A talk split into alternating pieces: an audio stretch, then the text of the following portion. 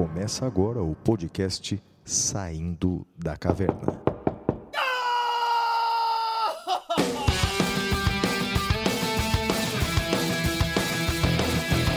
Com Guilherme Madeira, Fala galera, sejam bem-vindos, sejam bem-vindas. Flávio Martins, Salve, salve galera, muito bem-vindos, muito bem-vindas a mais um episódio Saindo da Caverna, episódio número 44, A Fraternidade.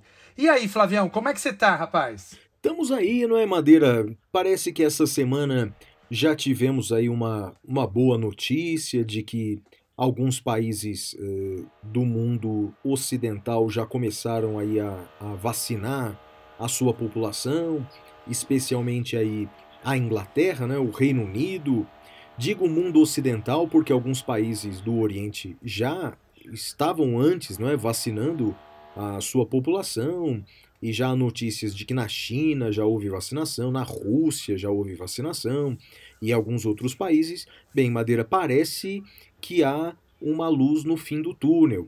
Parece que os países que mais se organizaram para a vacinação vão conseguir aí vacinar a sua população num tempo razoável, né? Israel, por exemplo, Madeira acredita que vai vacinar 25% da sua população ainda em 2020? Nada Caramba! como ter, é, nada como ter uma organização séria, não é? Levando em conta a ciência, né, Madeira? Bem, alguns países não levaram tanto a sério, mas tudo bem, né? Fazer o quê? Flávio, antes da gente continuar, eu queria falar duas coisas. Primeiro, você tá agindo como se nada tivesse acontecido essa semana, né? Você não, não tem nada para me falar. Ué, por que, Madeira? Veja, o- o- é, é que é assim, Madeira, são tantas más notícias que a gente tem que É. começar com bom humor, né? Tem que começar olhando não, lado mas bom. espera um pouquinho, vamos, vamos Ah. ter uma DR aqui. Ah, Você anda aí ah, ah, saindo com outros podcasts, né? A gente Ah. abriu o relacionamento, é isso? Ah, então é, é isso, né? É, Eu, eu- realmente eu participei essa semana do Anticast, né? Que é um podcast muito bacana, de uma galera muito competente, já há bastante tempo aí nessa podosfera toda.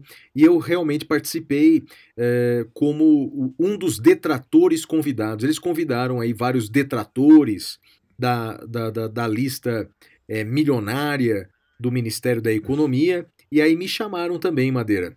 É, é, e, e realmente eu gostei, eu achei que foi, foi ótimo o podcast. é, é, foi assim, foi o melhor podcast, a melhor companhia no podcast que eu já tive até hoje, rapaz. Foi no Anticast.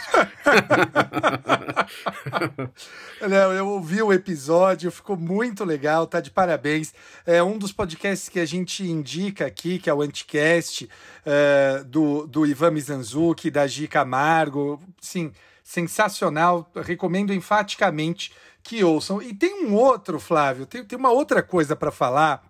Antes da gente começar a, a- a ler os nossos, as cartas dos nossos ouvintes, Flávio, você falou em Israel, eu lembrei.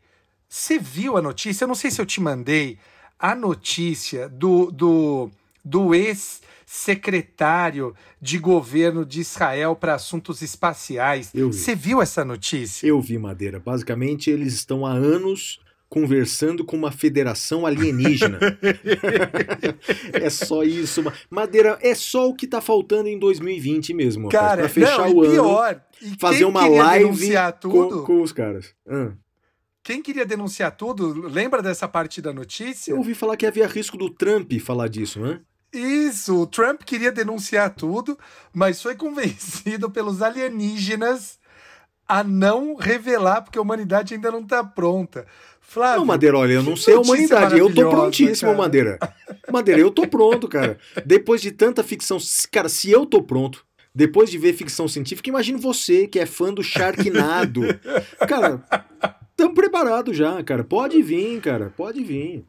Tamo pronto. Ô, ô, Flávio, então vamos lá. E traga o Elvis. que quer- E traga o Elvis Traga o pra gente. Elvis, isso. O Elvis e o, J, o, o JFK também, né? Exato, então, portanto, precisamos de algumas coisas assim, né? Precisamos dar alegra- uma alegrada em 2020, tá muito complicado. Flávio, Como é que o pessoal pode entrar em contato com a gente? Olha, a maneira preferencial para mandar suas observações, perguntas é pelo e-mail. O nosso e-mail é podcast@professorflaviomartins.com.br. Repita. podcast@professorflaviomartins.com.br. Ou você pode mandar também suas mensagens pelas redes sociais. Os endereços do Madeira, tanto no Twitter quanto no Instagram, é madeira10. E os meus endereços, tanto no Twitter quanto no Instagram, é arroba siga o Flávio Madeira. Muito bem, Flavião. Então vamos lá. Primeira mensagem de quem é? A primeira mensagem, Madeira, é do André Fossá. André Fossá. Ele escreve assim para nós: Olá, queridos professores Flávio Madeira. Sou André Fossá, com acento agudo no A mesmo, é? advogado na área trabalhista, professor de Direito e Processo do Trabalho e coordenador do Núcleo de Prática Jurídica da Universidade do Oeste de Santa Catarina, o NOESC, no campus Chapecó. É, escreve ele: Sou professor do SDC, acompanho o podcast desde o primeiro episódio, escuto semanalmente, indico recorrentemente aos meus alunos da universidade. Embora que eu escreva agora possa denunciar nossas idades, há aproximadamente 13 anos tive a felicidade de ter aula com vocês, o que me auxiliou muito na minha carreira. Bem, se ele está denunciando a idade que foi nosso aluno 13 anos atrás, imagina a nossa, que somos o professor dele. Né?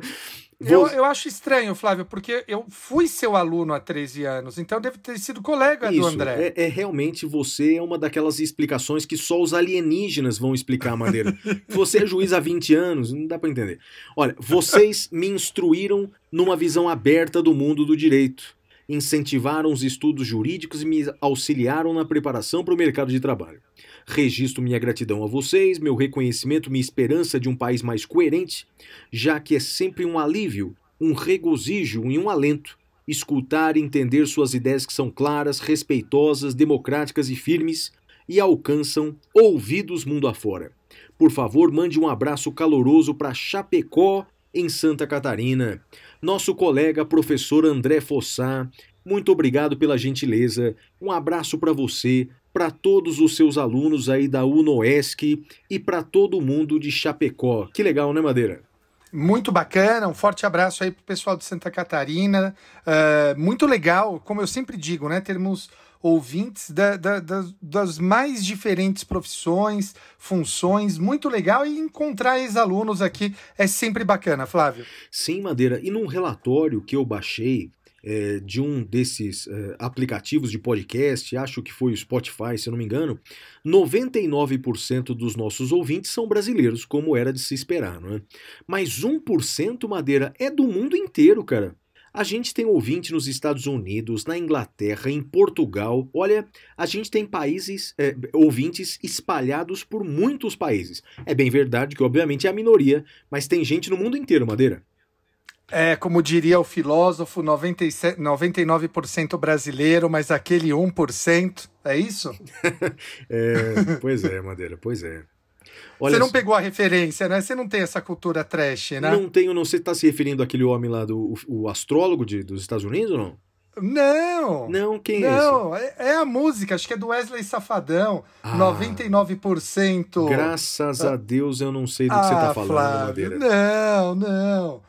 Eu, eu tenho até uma música no, na, na, minha playlist que chama Professor da Malandragem, que é dele com o Ronaldinho. Ronaldinho não, você não conhece? Ronaldinho, quem? Ronaldinho Gaúcho? Isso! Oh, meu Deus, Madeira, você tem isso, né? Deus eu que tenho. me perdoe, cara. Volta a ouvir o YouTube, pelo amor de Deus. Né? Olha só, Madeira, a segunda mensagem é do PC Pastor Monteiro. É, bom dia, professores, tudo bem? Ele escreve assim para nós: Meu nome é Paulo Monteiro. Meu apelido é Pastor. Eu pensei que ele era pastor mesmo, mas é o apelido dele. Sou estudante de Direito da UFPB, a Universidade Federal da Paraíba. Estou no oitavo período. A minha dúvida é um tema recorrente nos sempre ótimos programas. Durante a pandemia, ocorreu o processo de eleição do reitor da Universidade Federal da Paraíba. A vencedora foi a professora Terezinha Domiciano, com 48% dos votos. No entanto, após a lista tríplice enviada para o presidente Jair Bolsonaro, ele escolheu o último colocado, que recebeu 5% dos votos. O STF está julgando a DPF 759, a qual trata dessa questão. Depois vou fazer uma observação porque já saiu o voto do ministro Edson Fachin nessa DPF. Um detalhe interessante desse tema é que durante os debates eleitorais, como havia o temor de que o presidente desrespeitasse a lista, recorrentemente era feita a pergunta: caso você não fique em primeiro, aceitaria ser nomeado pelo presidente? Todos responderam que não aceitaria, inclusive o escolhido pelo reitor. Tem gravação do vídeo é, dele falando que não aceitaria. Bem, Madeira, primeiro uma observação, né? Acreditar em político, ainda que seja uma política universitária, não é das saídas mais é, é, seguras, não é, Madeira? Então, eu não aceitarei, mas no final das contas, quando chega aquele convite todo afetuoso, afetuoso acaba aceitando, né, Madeira? As perguntas são as seguintes, ó. Professor Flávio e professor Madeira, vocês acham que a escolha do reitor deveria respeitar a lista tríplice? Opinião jurídica e, e opinião pessoal. Né?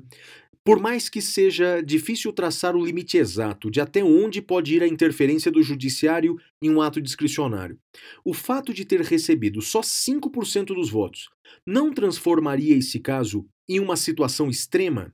Afinal, admitiria-se a hipótese absurda de um candidato estar na lista tríplice só com o próprio voto e, ao final, ser nomeado reitor. Vamos lá, Madeira. Dá sua opinião aí sobre esse tema. Mas antes, deixa eu fazer o seguinte: o, o, ministro Edson Fachin ele já deu, ele é o relator nessa DPF, e ele disse que o presidente deve respeitar a lista tríplice. O presidente deve indicar um dos três nomes que figuram nessa lista tríplice que decorre de lei. É bem verdade que. Um dos três ou o primeiro, não, não, Flávio? Um, pelo que eu entendi, Madeira, um dos três. Num, num voto anterior, essa decisão foi dessa semana, Madeira. Num voto anterior, ele havia dito que o presidente deveria escolher o primeiro nome.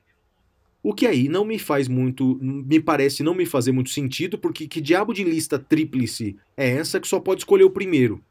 Então, na verdade, me parece que no novo voto, o ministro Edson Fachin diz para respeitar um dos três votos, Madeira. Foi o que eu entendi do voto.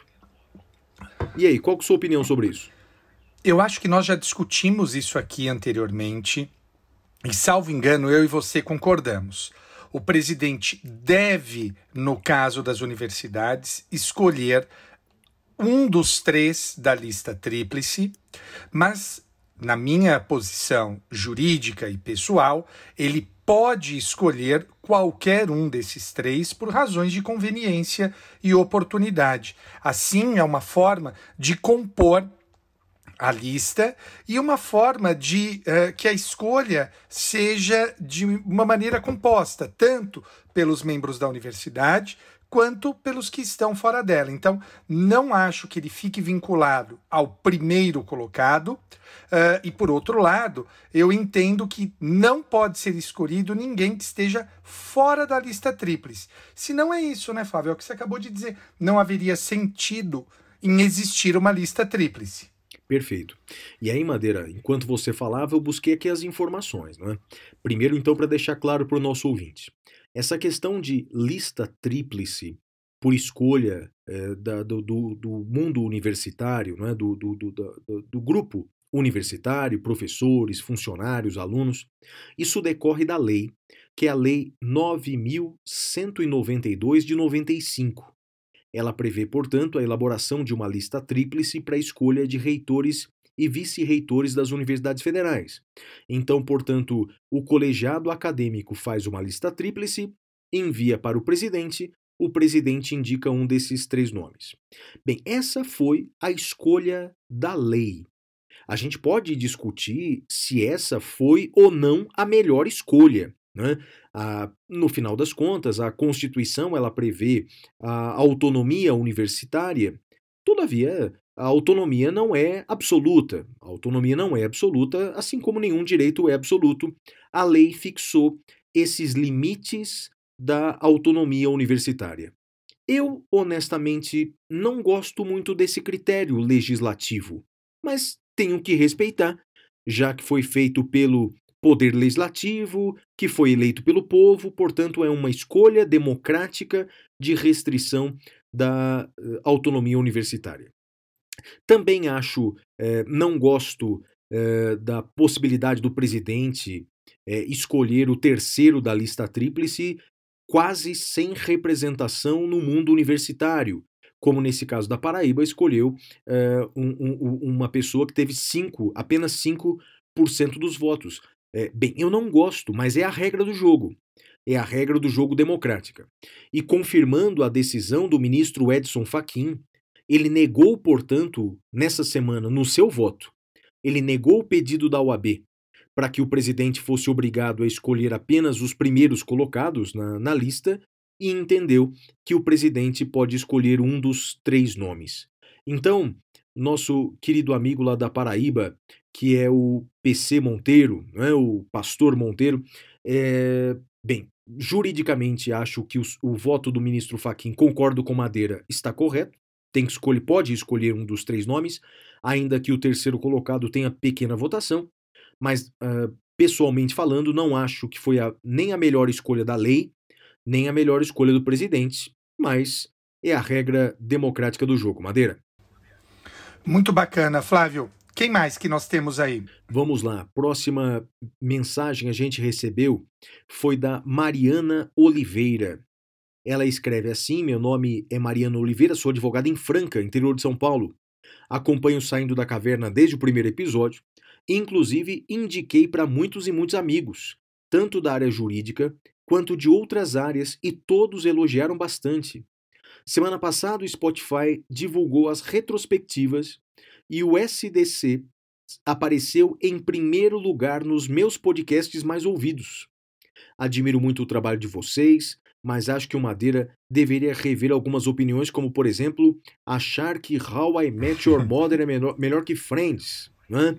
É, e as dicas culturais dela são. Não, e ela ainda fala, bota a mensagem dela em parênteses, o que, que ela mandou fazer? Melhore Madeira, melhore Madeira.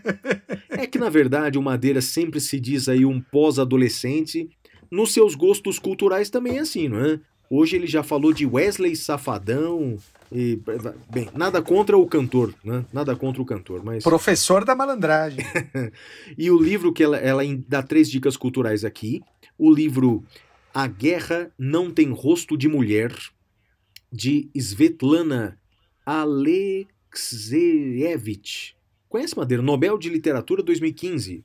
Nossa, não conheço, Flávio. A Guerra Não Tem Rosto de Mulher. É. O filme The Judge, O Juiz, e a banda Cinco a Seco. Essa é a mensagem da Mariana Oliveira. Um forte abraço, Mariana. É isso aí. O Gabriel Rinaldi escreveu assim para nós. Ele é, da, da é, aluno lá da Sanfran, da turma é, 188-24. Ele tem uma dúvida acerca da aplicação do princípio da simetria. Ele é, escreve assim: li que recentemente o órgão especial do TJ de São Paulo reconheceu a inconstitucionalidade de um artigo da Lei é, Orgânica do município de Euclides da Cunha, paulista, que Nossa. permitia a edição de medidas provisórias pelo chefe do executivo em casos de calamidade pública. O que, o que puxou a minha atenção foi o fundamento da decisão, pois entendeu o Tribunal Paulista que, ainda que a Constituição da República não proíba a edição de medidas provisórias pelos demais entes federativos, né, haveria a exigência de que tal modalidade normativa também deveria estar prevista pela Constituição Estadual e pela Lei Orgânica do Município. Bem, Madeira, eu acho que essa questão aí tá. Ele levantou a bola para eu chutar aqui, Madeira. Bora eu, lá. trato, eu trato disso aí no meu livro. É, bem, a Constituição Federal ela prevê expressamente, no artigo 62, a medida provisória exclusivamente no âmbito federal. E aí surgiu uma questão, lá, 30 anos atrás, surgiu uma questão se era possível estados e municípios também editarem medidas provisórias. Quanto aos estados, não há a menor dúvida. É possível a previsão nas constituições estaduais de medidas provisórias editadas pelo governador, desde que, isso é importante, desde que se respeite os mesmos parâmetros eh, da Constituição Federal. Então, por exemplo, se a MP federal ela dura 60 dias prorrogáveis por 60 dias, esse é o mesmo prazo que deve durar as MPs estaduais. A dúvida é: e os municípios? Os municípios podem também prever a medida provisória nas suas leis orgânicas? A resposta é sim. Os municípios podem prever sim. Mas há duas posições quanto a isso. Para uma posição, os municípios poderiam prever a medida provisória municipal, mesmo que a Constituição daquele Estado silencie sobre o tema. Então, mesmo com o silêncio da Constituição Estadual, os municípios poderiam editar. Mas a posição majoritária, meu querido amigo Gabriel, a posição majoritária, que é a posição que eu defendo no meu livro e foi a posição do TJ aqui de São Paulo, é que para que o município possa colocar na sua lei orgânica a possibilidade de editar medida provisória, além da previsão na Constituição Federal, que já existe, é o artigo 62, tem que ter previsão na Constituição do Estado. Então, para que haja previsão de MP municipal, tem que ter previsão na Constituição daquele mesmo Estado. É a posição majoritária tanto na doutrina quanto na jurisprudência. Já tinha ouvido falar disso, Madeira, de medida provisória municipal? Nunca tinha ouvido falar, Flávio. Olha, agradeço ao ouvinte pela, pela pergunta, porque não é um tema que eu estude, né? Então nunca, nunca tinha passado isso no meu radar. Talvez, Flávio, daqui Uh, deixa eu fazer as contas, falando sério agora com a minha idade. Eu tô com 45. Talvez daqui 20 anos eu seja a pessoa a julgar isso, porque provavelmente daqui 20 anos eu vou estar no órgão especial do TJ e aí eu ligo para você para tirar dúvida, Flávio. Pô, vai ser um prazer, mano. Você é seu assessor, cara. Você é seu assessor. Olha só, o Jailson de Souza escreveu assim pra gente: Queridos professores, Relutei bastante em escrever esse singelo e-mail, pois não tenho convicção de sua leitura pelos nobres professores. Jailson, estamos lendo, meu amigo, estamos lendo agora, já que recebem todas as semanas inúmeras correspondências dos ouvintes do podcast. Ainda mais agora que o professor Flávio foi alçado à categoria de detrator e bem popular, tudo parece ficar mais difícil ainda. Todavia, considerando que no dia que vai ao ar o próximo episódio é o dia do meu aniversário, dia 11 de dezembro de 2020. Resolvi arriscar e enviar essa correspondência eletrônica aos nobres para ao menos receber felicitações pelo meu dia. Olha, Jailson, Madeira, hoje é dia 11 de dezembro, sexta-feira, que nós hoje estamos gravando? Hoje é dia 11, hoje é dia 11, parabéns, Jailson, pelo seu aniversário. Aniversários são sempre datas muito felizes, parabéns, cara. Ele continua dizendo assim, olha, então meu nome é Gelson de Souza, trabalho no TJ do Acre. Sou bacharel em Direito, concluí uma pós-graduação em CPC. É, estava na dúvida à época entre CPC e Constitucional, no Damásio, aqui na cidade onde eu moro, Rio Branco, pois sou natural de Chapuri, terra do Chico Mendes, Armando Nogueira, Adib Jatene, entre outros. E desde o primeiro episódio que acompanho a saga desse que é disparado o melhor podcast do Brasil, seja na categoria livre ou da área jurídica. Bem por isso, figurou na minha retrospectiva de 2020 como um dos mais ouvidos. Nas questões jurídicas sempre alterno em concordar com um ou com outro. Acho que do ponto de vista do professor Madeira, bem ponderado, ao passo que o professor Flávio é um misto de ponderação com emoção. Acho que é isso, né, Madeira? O fato de acho você é ser juiz, um bom resumo. Né, eu acho que sim mas nas dicas do pintura rupestre tenho que admitir que o professor Flávio leva de barbada. Isso oh, porque louco. ele nem ouviu o episódio de hoje, hein? Você citando Wesley Safadão e Ronaldinho. Espero que esse ranking fique mais equilibrado no futuro próximo e relaciono alguns tópicos que considero é, relevantes para trazer a discussão. Primeiro, o aniversário dele que já foi. Já, já, já demos os parabéns. Segundo, é, com relação à série, ele indica que Peaky Blinders, que tem na Netflix, e Succession, é, que tá na HBO Go. Já assistiu alguma das duas, Madeira? Eu comecei a ver Peak Blinders, mas eu, eu parei, não sei por que eu parei, mas eu vi acho que dois episódios e gostei bastante, Flávio. É, não, Succession eu, eu, não vi, não. Eu, é, eu também não vi Succession, eu, eu vi na, o Peak Blinders, eu vi até o que está disponível na Netflix, achei bem feita, bem bacana, bem legal mesmo. A Olivia Martins, Madeira, ela escreveu assim: gargalhei. Ah, antes, só uma coisa, Diga. só uma coisa, Flávio, para não esquecer. Hum. Cara, que legal. Eu não sabia que tinha tanta gente bacana de Chapuri. Ah, é verdade, eu também Chico não. Mendes, Chico Mendes Armando. Nogueira. Uhum. Chico Mendes, sim. Eu, eu só sabia do Chico Mendes. Né? Aliás, Chico Mendes que me levou eh, a, a fundar um grupo de ecologia quando eu era adolescente, Flávio. Eu tinha um grupo de ecologia lá em Bebedouro eh, e uma das inspirações foi o Chico Mendes. Então, o Chico Mendes eu lembrava eh, eh, que era de Chapuri, agora eu não, não sabia do Armando Nogueira e muito menos do Adib Jatene. Olha, muito legal aí. Um forte abraço para todos os moradores eh, de Chapuri. Legal. Desculpa, Flávio, pode continuar. Então, a Olivia Martins escreveu assim: Gargalhei quando o professor Madeira chamou Flávio Martins de brega por ter registrado seu clube de leitura. Não lembro direito se era clube ou era associação. Não era associação, Associação Literária Sapiência. né? É, trabalhei durante 13 anos como substituta é, em um registro de pessoas jurídicas da região metropolitana de Belo Horizonte. E é impressionante as coisas que as pessoas querem registrar. Tem muita gente doida querendo registrar suas maluquices. Não é o caso do professor Flávio, óbvio. Né? Quero dar uma dica cultural. O ator de teatro mineiro Odilon Esteves está promovendo uma peça literária online com textos da Clarice Lispector. É uma Opa. peça gratuita via Zoom. Olha que legal, Madeira. Mas as pessoas têm que retirar seus ingressos no Simpla. O nome da peça é Na Sala com Clarice. O Odilon é um ator maravilhoso. Somos de uma cidade de vale, do Vale do Jequitinhonha chamada Novo, Novo Cruzeiro. E esse ano o Odilon faria, o Odilon faria uma participação em um sarau promovido por uma das escolas públicas do município. Mas como não foi possível, por conta da pandemia, ele fez um sarau literário virtual para o pessoal da nossa cidade. Que história linda, Madeira! Olha, linda, linda. Eu vou correr atrás aqui. Então, atenção, pessoal, vale a pena. Olha, a peça teatral se chama Na Sala com Clarice. O ator é Odilon Esteves. Obrigado aí a nossa querida Olivia Martins por essa dica cultural realmente sem preço, hein, Madeira? Sem dúvida, não, muito, muito bacana. E, e ela conta também aqui que ele decorou um conto do Guimarães Rosa chamado Soroco e fez o sotaque mineiro da roça, né? Muito legal, muito legal. Parabéns ao ator uh, uh, Odilon Esteves. Legal.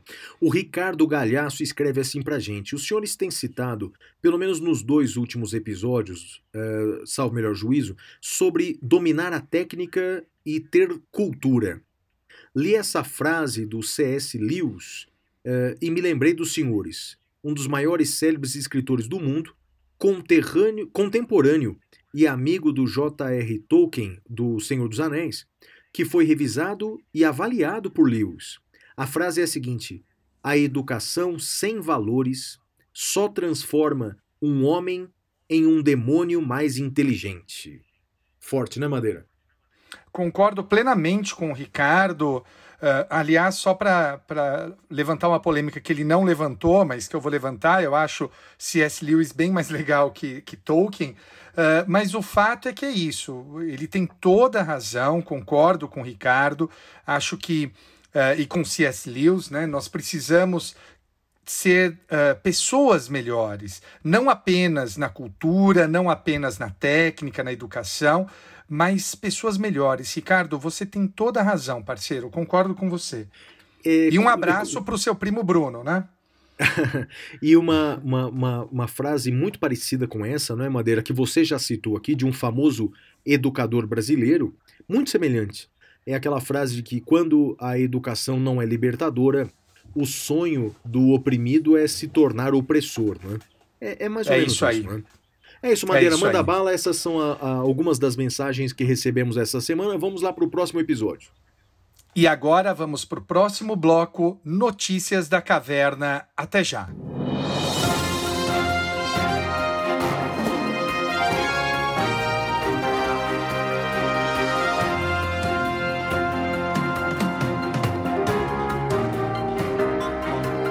Notícias da Caverna. Bem, Madeira, a primeira notícia da semana me tirou do sério, Madeira. Você sabe que esse tema educação me é muito caro, né? Não só porque eu sou professor, mas porque eu de fato acredito mesmo que através de uma educação pública de qualidade, a gente pode transformar o país eh, num país melhor. A notícia é a seguinte: eh, na noite de ontem, quinta-feira, a Câmara dos Deputados aprovou a regulamentação do Fundeb, o Fundo Nacional da Educação Básica.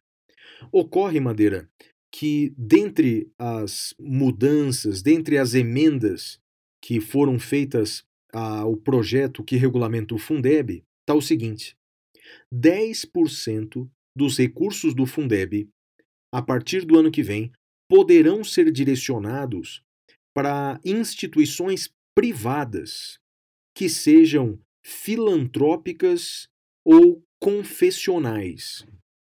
Só para o nosso ouvinte entender, esse assunto eh, eu já tratei Madeira pela primeira vez eh, em 2016, quando eu participei de uma obra coletiva muito legal, um livro eh, chamado Financiamento dos Direitos Sociais. É um livro coordenado por uma professora do Mackenzie que você conhece com certeza, chamada Zélia Pierdonat. Né? Ela que é procuradora sim. da República, ela coordenou um livro, eu escrevi um artigo nesse livro. O artigo que eu escrevi foi o financiamento público da educação privada. Eu mostrei nesse artigo, escrevi quatro anos atrás, Madeira.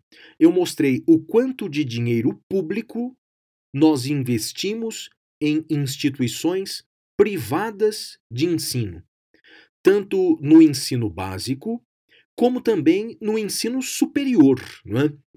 No ensino superior, por exemplo, né, o governo passado, os governos passados, fizeram um investimento altíssimo no ensino superior privado, como, por exemplo, através daquele programa Universidade para Todos, o ProUni. O ProUni nada mais era do que financiar 50% ou 100% das cadeiras eh, das universidades privadas. O raciocínio era como não tem vaga para muita gente nas universidades públicas, vamos pagar a, a, a, mensalidade de muitos alunos nas universidades privadas. Bem, Madeira, isso, no caso do ProUni, eh, gerou no Brasil algo bastante inusitado. Muitos grupos internacionais estrangeiros vieram para o Brasil. Houve um boom de grupos internacionais estrangeiros, porque realmente era o negócio da década. Você cria uma faculdade no Brasil, não importa se ela tem ou não qualidade, mas você cria uma faculdade no Brasil e o governo federal vai pagar um percentual das vagas. Então, quer dizer, é o dinheiro público financiando eh, empresas privadas. É, no caso da educação é, básica, a Constituição ela já prevê uma série de renúncias tributárias para essas instituições privadas que sejam filantrópicas ou confessionais. É? É, no levantamento que eu fiz nesse artigo, Madeira, em 2013, foi o último dado que eu tenho, dado oficial, em 2013, de renúncias tributárias nessas instituições, nós tivemos 3 bilhões de reais. Então, 3 bilhões de reais de renúncia tributária das instituições de ensino privadas, filantrópicas e confessionais. Quer dizer, além dessa renúncia tributária, com essa aprovação da Câmara dos Deputados, 10% de todos os recursos do Fundeb poderão ser utilizados para essas instituições. Bem, agora o meu comentário aqui. Né?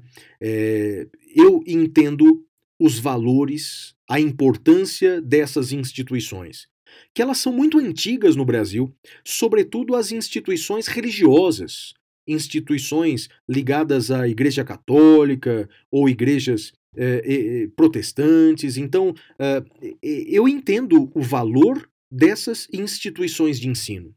Por isso que eu eh, reconheço que elas já possuem, na própria Constituição, direito a uma isenção tributária que é bilionária bilionária, literalmente. Agora, eu entendo que a educação pública no Brasil, ela é, segundo vários indicadores internacionais, uma das piores do mundo. Então, portanto, era o momento de nós usarmos todos os esforços para melhorar a nossa educação pública, para que a nossa educação pública fosse realmente transformadora, para que todos os nossos alunos numa escola pública de qualquer cidade tivesse acesso a uma internet de qualidade, a uma biblioteca física e digital. Portanto, ou seja, transformar as pessoas pela educação. Infelizmente, lobbies de grandes instituições, lobbies eh, de, de, de igrejas, fizeram com que eh, essa emenda fosse acrescida na regulamentação do Fundeb. Eu só lamento que o povo brasileiro sequer sabe disso. Ou esse é um assunto que não interessa tanto às pessoas. Eu fiz um post sobre isso, uma repercussão pequena, Madeira, muito pequena. Agora, falei do Robinho a repercussão é gigantesca. Então, quer dizer, é hora de repensarmos as nossas prioridades, Madeira. Educação no Brasil parece não ser prioridade, lamentavelmente. Tem alguma coisa a dizer sobre isso, Madeira? Eu tenho, eu tenho algo a dizer sobre esse último ponto, Flávio. Eu, eu acho que uh, a educação no Brasil, realmente, né, concordo com, com tudo que você falou, mas uh, acho que esse é um tema que não atrai tanto as pessoas, porque, sim, é, é, só a sigla Fundeb já afasta, sei lá, acho que metade dos leitores. É, ao passo que um caso como o do Robinho, que envolve uma pessoa famosa, envolve um crime gravíssimo, eu acho que por isso que acaba atraindo mais a atenção. Cabe a nós, professores, a nós, divulgadores, tentarmos dar maior visibilidade para esses temas, como você está fazendo aqui, como você faz nos seus posts. Eu acho que é um caminho lento, é difícil, mas que é, a gente não pode abandonar, Flávio. Sim. E qual a sua notícia, Madeira? Flávio, a minha notícia é uma decisão uh, tomada pelo ministro Alexandre de Moraes no inquérito 4831. Disse o ministro Alexandre: não é o investigado quem deve decidir de forma prévia e genericamente a possibilidade ou não de fazer atos procedimentais ou processuais durante a investigação criminal ou a instrução processual penal. Com esse entendimento, o ministro Alexandre de Moraes do STF negou o pedido de Bolsonaro para que o inquérito que investiga se o presidente tentou interferir na PF seja remetido de imediato para a Polícia Federal elaborar o relatório final. Uh, Pois bem, a discussão aqui que existe são, são duas discussões, Flávio. A primeira discussão é se o presidente pode depor por escrito ou não. E a segunda e nova discussão é se ele pode optar por não ir depor. E aí nós temos uma questão muito interessante. A gente não pode esquecer que o Supremo Tribunal Federal proibiu condução coercitiva para aquele que não queira ser interrogado. Quando o Supremo assim definiu, ficou muito claro, mas muito claro mesmo, que uh, o direito, o interrogatório, ele é uma manifestação do direito de defesa. Portanto, não pode haver condução coercitiva. Então, eu pergunto para o nosso ouvinte, pergunto para você, Flávio. O presidente Bolsonaro disse não quero depor. E o ministro Alexandre de Moraes decidiu: o senhor não pode uh, exercer esta prerrogativa. Flávio, se o presidente Bolsonaro não aparecer para depor, vai acontecer o quê? Não pode acontecer nada, né? Não pode acontecer nada. Porque não pode haver condução coercitiva. Então, com todo respeito ao ministro Alexandre de Moraes. O que eu entendo é que a sua decisão está equivocada. O presidente pode sim decidir prévia e genericamente, não só ele, como qualquer acusado no processo penal brasileiro, pode decidir que não quer ir prestar o seu depoimento e nenhuma sanção pode ser extraída daí, Flávio. Bem, Madeira, nesse ponto, creio que nós concordamos integralmente. Não é?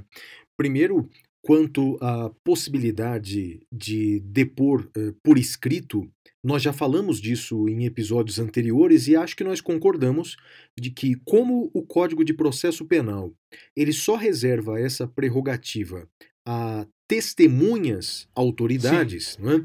como Sim. o presidente ali estaria sendo ouvido como investigado, essa prerrogativa do CPP não se aplica a ele. Né? Então, quer dizer, é, na, na, a, a, aquilo que a lei não distingue tem que ser aplicado a, a mesma regra para todos. Né? É, agora, é, nesse caso do, da decisão do ministro Alexandre de Moraes, também concordo é, com você, é, Madeira, porque é, vale para todos os investigados, não é?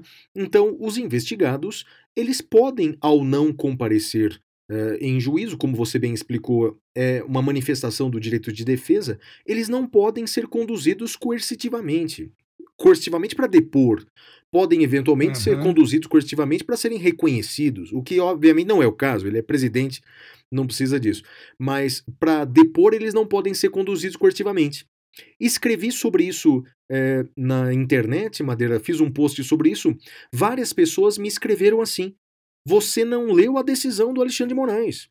O Alexandre de Moraes só está dizendo que ele não pode fazer uma negativa de que não vai comparecer. O que eu respondi é o seguinte, Madeira. Então, pera lá. O Alexandre de Moraes diz que é, ele, não, ele não pode dizer que não vai. Mas se ele não for, não há, não há como fazer nada, não é possível conduzir coercitivamente. Então, no fundo, a mensagem é o seguinte: presidente, pode faltar, nós não vamos conduzir coercitivamente, mas não diga isso antes. Ou seja, falte em silêncio. Não diga que faltar. Com todo respeito, Madeira, eu não sou tão polido quanto você, mas isso é um absurdo. Não é? Essa decisão contraria a própria jurisprudência do STF. Não, faz sentido. É, talvez uh, seja uma decisão proferida com a emoção de se sentir desautorizado, não é? Puxa, como assim? É? Eu estou aqui é, conduzindo a investigação e, e, a pessoa já, já declara publicamente que não vai. Ué, mas é um direito dela, é um direito dela não ir, não é? é um direito não comparecer. Eu só tenho... Foi o que aconteceu no caso do Queiroz, por exemplo. Né? Exatamente. Queiroz, o, o né? Flávio né? Bolsonaro não só não foi, como ficou dançando num programa de TV, não é? Então, quer dizer, dançar no programa pode. Agora, é, dizer que não vai é inadmissível. Não, com todo respeito, essa decisão ela não para em pé. Não é? A minha dúvida é a seguinte, Madeira. É, é, é, e aí é uma dúvida sincera mesmo. Não é? é muitas vezes, é, uma pessoa que é ouvida no inquérito policial, sobretudo num fato complexo como esse, para alguns fatos é a pessoa é investigada mas para outros fatos, ela é testemunha. E a testemunha, ela pode ser conduzida coercitivamente. Então, quer dizer, ele eh, não é obrigado a depor contra si mesmo, ele não é obrigado a produzir provas contra si mesmo, mas eh, responder perguntas sobre crime praticado por outras pessoas, ele é obrigado. E, e aí não poderia usar. Parece que esse não foi o argumento do Alexandre de Moraes, não é? Mas eu não poderia usar o argumento de que o presidente ele é investigado por alguns crimes, mas testemunha de outros. E por esses outros crimes em que ele é testemunha, ele seria obrigado a depor? Entendeu meu ponto de vista, Madeira? O que você acha? Entendi, mas nesse caso, nesses outros crimes que ele é testemunha, Flávio, ele pode depor por escrito, né? É, tem razão se ele é testemunha. É que, na verdade, em nenhum momento o Supremo cogitou isso, né? Porque nesse sim. inquérito 4831, o presidente é investigado mesmo, né? Sim. Aliás, sim, por isso sim. que o, inquérito está tramitando perante o STF, né? Por causa do presidente. Sim. Né? E por fato praticado durante o mandato, né? É isso, é isso aí. E aí, Madeira, vou para minha notícia aqui, ó. A notícia Bora é a lá. seguinte: o, o atleta de futebol Robinho foi condenado essa semana em segunda instância na Itália a uma pena de nove anos por crime sexual. É, em interceptação telefônica recente, ele disse a um dos réus para vir também ao Brasil, para evitar o risco de ser preso. Então, bem, primeiramente, essa condenação dessa semana, quer dizer, essa segunda condenação do Robinho, agora em segunda instância, ainda não é uma condenação transitada em julgado, como a defesa do Robinho uh, noticiou, ele ainda vai recorrer para uma superior instância. E aí fica uma dúvida, Madeira. É, se ele é, for condenado por sentença transitada em julgado na Itália, duas questões. Ele poderá ser extraditado para a Itália? Primeira pergunta. E a resposta é não. Segundo uhum. a Constituição brasileira, no artigo 5, inciso 51, o Brasil não pode extraditar para outros países brasileiros natos. Então, enquanto o Robinho estiver no Brasil, ele não poderá ser extraditado para a Itália. Eu só recomendo, né, caso a condenação transite em julgado eh, lá na Itália, eu recomendo que ele não faça mais viagens internacionais. Porque se ele viajar para qualquer país que tem tratado de extradição com a Itália, ele pode ser preso e extraditado para a Itália. Então, portanto, ele, se for condenado pela Itália por sentença transitada em julgado, ele dificilmente ou uh, com prudência não, não recomendo sair do Brasil. Aliás, uh, foi o que aconteceu, guardadas as devidas proporções, com o ex-presidente da CBF. Lembra disso, Madeira? O ex-presidente da CBF, Marco Polo Del Nero, né, ele não podia sair do Brasil porque seria preso. Né? e extraditado para os Estados Unidos. É, tanto que, até mesmo quando a seleção brasileira viajava para o exterior, ele não ia junto. Era um negócio terrível, era um negócio, era uma, uma, uma piada pronta, uma mistura de tristeza com, com, com, com coisa engraçada, madeira, mas era isso. E o mesmo valerá para o Robinho caso a condenação transite em julgado lá. Ele não pode ser extraditado para a Itália aqui do Brasil. A segunda pergunta é: mas essa pena aplicada na Itália, se lá transitar em julgado, poderá ser executada aqui no Brasil? Bem, a lei brasileira trata disso. A lei brasileira, no caso, é a Lei da Migração, é a Lei 13.445 de 2017. No artigo 100, ela prevê essa uh, uh, transmissão, não é? Esse, a, essa cooperação jurídica para a execução da pena. É a execução da pena num outro país, no caso no Brasil. Para que isso aconteça, tem que preencher os seguintes requisitos. Primeiro, o condenado tem que ser brasileiro, é o caso do Robin. A sentença tem que transitar em julgado lá na Itália. A pena imposta tem que ser superior a um ano. O fato praticado tem que ser crime nos dois países tanto na Itália quanto no Brasil, e, e obviamente nesse caso é, e tem que ter tratado uh, entre esses dois países. E existe tratado, Madeira, sobre essa cooperação judiciária em matéria penal. É um tratado de 1993, Tratado Brasil e Itália. Então, nesse caso, transitada em julgada a condenação lá na Itália, o governo italiano se comunica com o governo brasileiro tem que, depois disso, depois dessa comunicação, o STJ tem que homologar essa sentença estrangeira e só depois disso é que o Robinho pode eventualmente eh, eh, cumprir a pena aqui no Brasil. Então, portanto, diríamos, Madeira, que eh, o Brasil é o lugar mais seguro para o Robinho estar no tocante à execução da pena. Porque, além de esperar um eventual trânsito em julgado lá na Itália, para executar a pena, ainda terá esse trâmite, é, primeiro um trâmite diplomático, depois um trâmite no STJ, para só depois, eventualmente, ele cumprir pena aqui no Brasil. Madeira. Muito bem, Flávio, concordo com você, interessante. Agora me diga uma coisa: no Brasil, uh, existe alguma autoridade que é responsável por decidir se haverá o cumprimento ou não desse, desse tratado? Ou basta que seja feito o pedido uh, por parte do, do governo italiano para o STJ? Como, como é que é isso? Não, Madeira, primeiro há um, um trâmite uh, diplomático, então provavelmente a comunicação para o Ministério da Justiça no Brasil, e preenchidos esses requisitos legais, veja que não há é, não há possibilidade aqui de, por exemplo, como acontece no caso de extradição, o governo brasileiro se recusar a cumprir esse, esse, esse tratado, Madeira. Me parece que é, se o Brasil simplesmente se recusar a cumprir essa pena, vai violar esse acordo de reciprocidade entre Brasil e Itália. Então, portanto, você pode esquecer, se o Brasil violar diplomaticamente esse acordo, pode esquecer pedidos de extradição de brasileiros na Itália e tudo mais. Então, eu, eu não acredito nessas saídas políticas. É, me parece que é, é, apenas um trâmite burocrático de enviar ao STJ para homologar essa sentença. Madeira, os requisitos legais são objetivos. Então não adianta nada se ele tentar se aproximar do governo, por exemplo, para tentar impedir eventual cumprimento da pena, não, não daria não, não daria resultado. Ah, Madeira, é difícil a gente prever o futuro, viu, Madeira? A gente já viu tantas coisas irregulares acontecendo. Ah, não, no plano do dever ser, eu digo. No não, plano no plano ideal. do dever ser, não. No plano do dever ser, a lei é clara, não é, não, não é uma faculdade aqui. É, é, o Brasil tem um tratado de extradição com a Itália exatamente para cumprir esse acordo de reciprocidade. Isso no plano do dever ser.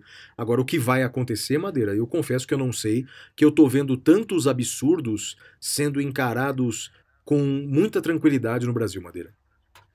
Muito bem, Flávio. Eu vou para minha próxima notícia. É uma notícia que eu achei muito interessante trazer, uh, que é o seguinte: relator afasta a exigência de coabitação e aplica a Lei Maria da Penha em crime cometido contra a empregada pelo neto da patroa, Flávio. Olha que interessante que não há necessidade de coabitação para a incidência da Lei Maria da Penha, isso já estava superado, é, é, aceito com muita tranquilidade.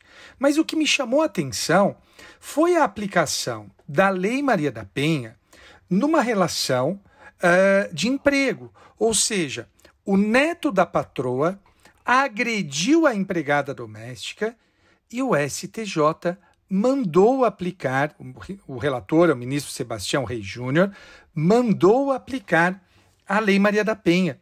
Ele entendeu que se trata de uma relação íntima de afeto, nos termos uh, do artigo 5, inciso 1 da Lei Maria da Penha. Foi o crime cometido em ambiente doméstico e, portanto, não poderia ser afastada a Lei Maria da Penha. Eu, eu acho interessante eu, eu queria ter mais tempo para refletir sobre essa incidência. Flávio, você já tinha visto algo parecido com isso? Ah, Madeira, eh, bem, eu já tinha visto em caso de a discussão da Lei Maria da Penha em caso de namoro, não é? é que tipo de namoro é o que dá para aplicar a Lei Maria da Penha? Quanto tempo de namoro? Qual a proximidade entre os namorados? mas no caso da, da, do neto da patroa é um caso bastante interessante e, me parece que tecnicamente a decisão está correta. Né? Me parece que, que sim. O que, que você acha?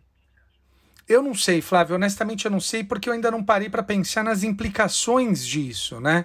Uh, então eu, eu, eu queria eu queria refletir com maior vagar. Não, e, e veja o ouvinte, eu não estou dizendo que não se aplica. Não estou dizendo que eu discordo. Eu estou dizendo que eu quero um tempo maior para refletir. Eu trago a notícia para que os ouvintes saibam o que foi decidido uh, pelo ministro uh, Sebastião Rei Júnior e acho que, que vale a pena a gente refletir sobre isso. Quais as consequências? Isso aumenta ou diminui a proteção? Em que medida alargar a incidência da Lei Maria da Penha é uh, efetivamente dar maior proteção a ela. Eu, eu gostaria de, de refletir mais, Flávio. Você tem mais notícia, né? Tem, tem mais algumas aqui, viu, Madeira? Tenho mais quatro notícias aqui, vamos engatar na sequência.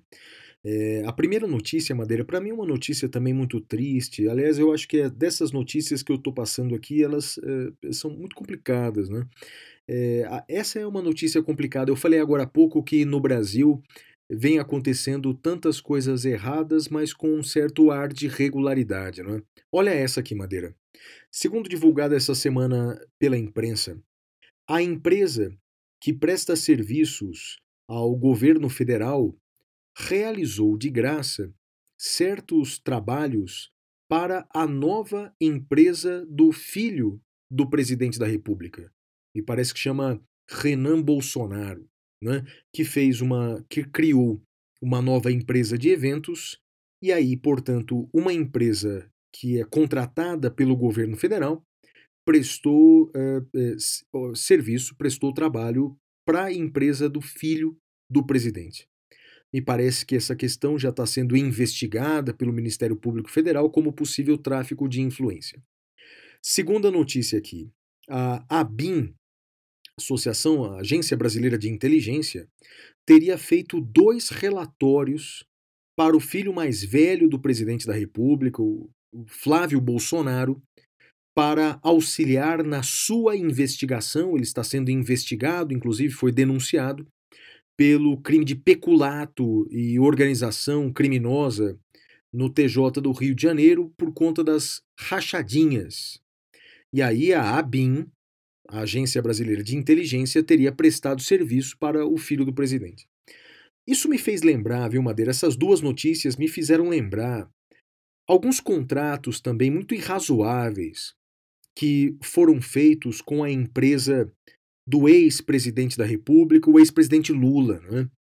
O filho do ex-presidente Lula recebeu alguns contratos também é, muito, é, muito, é, muito ricos, muito milionários, né?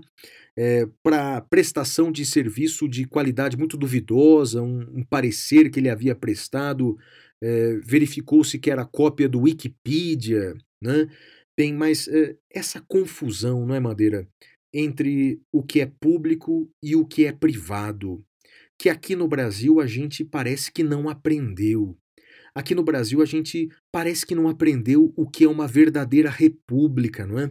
E infelizmente, as pessoas que chegam ao poder, mesmo criticando ferozmente a corrupção, parece que o fazem apenas para ganhar votos, porque é algo que cai bem nos ouvidos dos eleitores, porque isso, esses três episódios que eu contei, são tudo menos republicanos, Madeira. Muito triste, Madeira. Muito triste, mas Flávio, eu, eu vou te falar uma coisa. Eu, eu comentei até na semana passada, né? Que eu tô, eu tô relendo a Ilíada. E tem me feito muito bem, viu, Flávio? Fazia tempo que eu não relia a, a Ilíada. E aí até tô tendo uma nova visão, é uma pena, tô tendo uma nova visão acerca de Ulisses. Uh, e, e, o fato é o seguinte: as pessoas são isso mesmo, viu, Flávio? As pessoas são isso mesmo. Desde a época de, de Homero, as pessoas são isso. São egoístas, são mesquinhas, são corruptas, uh, uh, são manipuladoras. E cabe a gente tentar melhorar a cada dia, né? As pessoas em geral não vão melhorar, ou vão melhorar muito pouco, mas cabe a nós cuidarmos do, do nosso aprimoramento uh, intelectual, espiritual. Uh, fiquei, confesso que tem me deixado meio pessimista ou mais realista, talvez. Cê, em 2021 você vai parar de me chamar de Poliana, Flávio. Pode ser, Madeira, pode ser. Olha só a próxima notícia. O Senado Federal aprovou um projeto de decreto legislativo que suspende portaria da Fundação Palmares que teria retirado 29 nomes de pessoas das personalidades negras da entidade. Fundação Palmares, ela riscou uh, das personalidades negras do Brasil nomes como Gilberto Gil, Elza Soares, Milton Nascimento, Marina Silva, Martinho da Vila, Vanderlei Cordeiro de Lima e tantos outros. Por conta disso, uh, o Senado Federal aprovou uma, uh, um projeto de decreto legislativo para suspender essa portaria. O projeto segue para a Câmara dos Deputados. Espera um pouquinho, Flávio. Desculpa, eu, eu não tinha não tinha prestado atenção da outra vez. Uh, eu, eu sei que tinha nomes de pessoas muito importantes, mas tirou Vanderlei Cordeiro de Lima, é sério? é sério, Madeira. É sério, Olha, para o nosso ouvinte que não está ligando o nome à pessoa, o, o, Vanderlei eh, ele ganhou a medalha Barão de Cobertan nos Jogos Olímpicos. É um dos brasileiros mais fantásticos que existe. Eu sigo, inclusive, o Vanderlei no, no Instagram. O Vanderlei estava ganhando as Olimpíadas quando uh, as Olimpíadas de 2004, quando ele foi atacado por aquele padre irlandês maluco. E aí ele perde a primeira posição, mas mesmo assim ele chega em terceiro lugar nas Olimpíadas de Atenas. Ele é o único latino-americano otorgado com a medalha uh, Pierre de Coubertin, que é a maior condecoração de cunho humanitário esportivo concedida pelo Comitê Olímpico Internacional. Tirar o nome dele. Olha, Flávio, embora eu, eu, eu não, não seja atleta, eu, eu sou um corredor, mas não chego nem a, a 5% do, do que é o Vanderlei uh, Cordeiro de Lima. Mas assim, é, é absurdo, é, é cuspir na história. Olha, a gente tinha prometido que não ia mais falar desse cidadão aqui, mas, Flávio, pelo amor de Deus, eu, eu, eu fico numa revolta. Vanderlei Cordeiro de Lima, pelo amor de Deus, Flávio.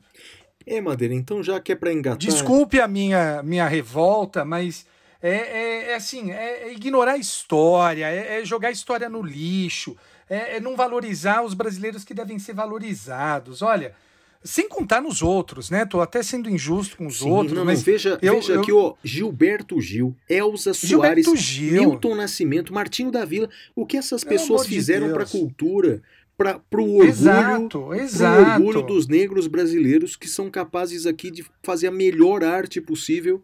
Orgulho para todos nós brasileiros, não é? Mas uh, veja, e, e riscá-los da lista de personalidades negras é que essa lista não importa para absolutamente ninguém, não é? Quer dizer, ela só serviu, é, esse ato só serviu para ofender, porque essas pessoas que, que, que, que, estão fazendo isso, elas vão uh, parar no rodapé da história para que os nossos netos possam ler com vergonha dizendo como é que o meu avô fez isso. Como é que a geração do meu avô permitiu fazer isso?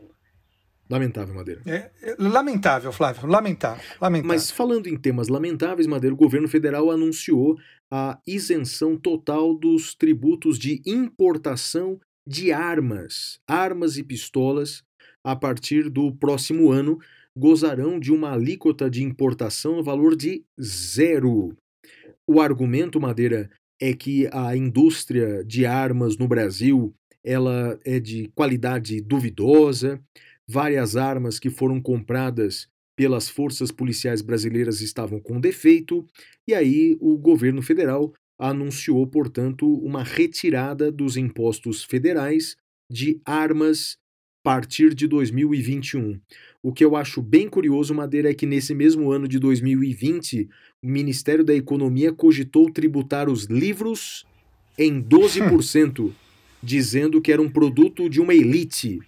Em resumo, Madeira, eu acho que essa E gente notícia... defendeu, viu, Flávio? Sim. E teve gente que defendeu. Mas essa notícia Pessoa, cidadão justifica... brasileiro que defendeu. Sim, essa notícia me parece que complementa a anterior.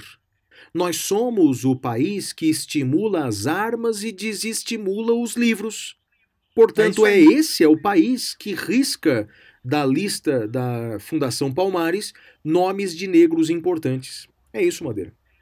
É isso, você tem toda a razão, Flávio, tem toda a razão. Lamentável. Mais um la- lamento. Próxima notícia da caverna, então vamos lá. Ministro da Saúde, o general Pazuello, especialista em logística, afirmou que a Anvisa, a Agência Nacional de Vigilância Sanitária, ela levará dois meses para aprovar definitivamente qualquer vacina no Brasil. Bem, eh, esse, essa declaração, esse anúncio eh, fez eh, contrastar com um anúncio feito no dia anterior pelo governador de São Paulo, que já tinha divulgado um plano estadual de vacinação a partir de 25 de janeiro, com a vacina eh, produzida pelo Instituto Butantan aqui em São Paulo. Ocorre, Madeira, que a lei do coronavírus, a Lei 13.979 de 2020, ela prevê um prazo bastante curto para a Anvisa avaliar quaisquer medicamentos, isso vale para vacina também, quando houver aprovação de órgãos de vigilância de outros países. E a lei do coronavírus ela até elenca qual a lista de países. Então fala da FDA dos Estados, dos Estados Unidos, fala da agência eh, europeia, fala da japonesa, fala da agência chinesa. Então, em resumo, se alguma vacina tiver sido aprovada por algum órgão de vigilância desses países, a Anvisa terá o prazo de 72 horas para aprovar ou não essa vacina no Brasil. E o silêncio nesse prazo configura aprovação. Madeira, o que nós estamos vendo não é, né, nos últimos dias é meio que uma guerra da vacina, não é? Uma guerra política da vacina. Quero ouvir sua opinião sobre isso, mas vou dar a minha. Vejo que é, existem equívocos de muitos políticos que estão tratando dessa questão. Me pareceu que a conduta do governador de São Paulo, ao divulgar já um calendário de uma vacina, cuja fase 3 de pesquisa nem terminou ainda, deve terminar nos próximos dias. O pedido eh, de reconhecimento pela Anvisa nem foi feito ainda.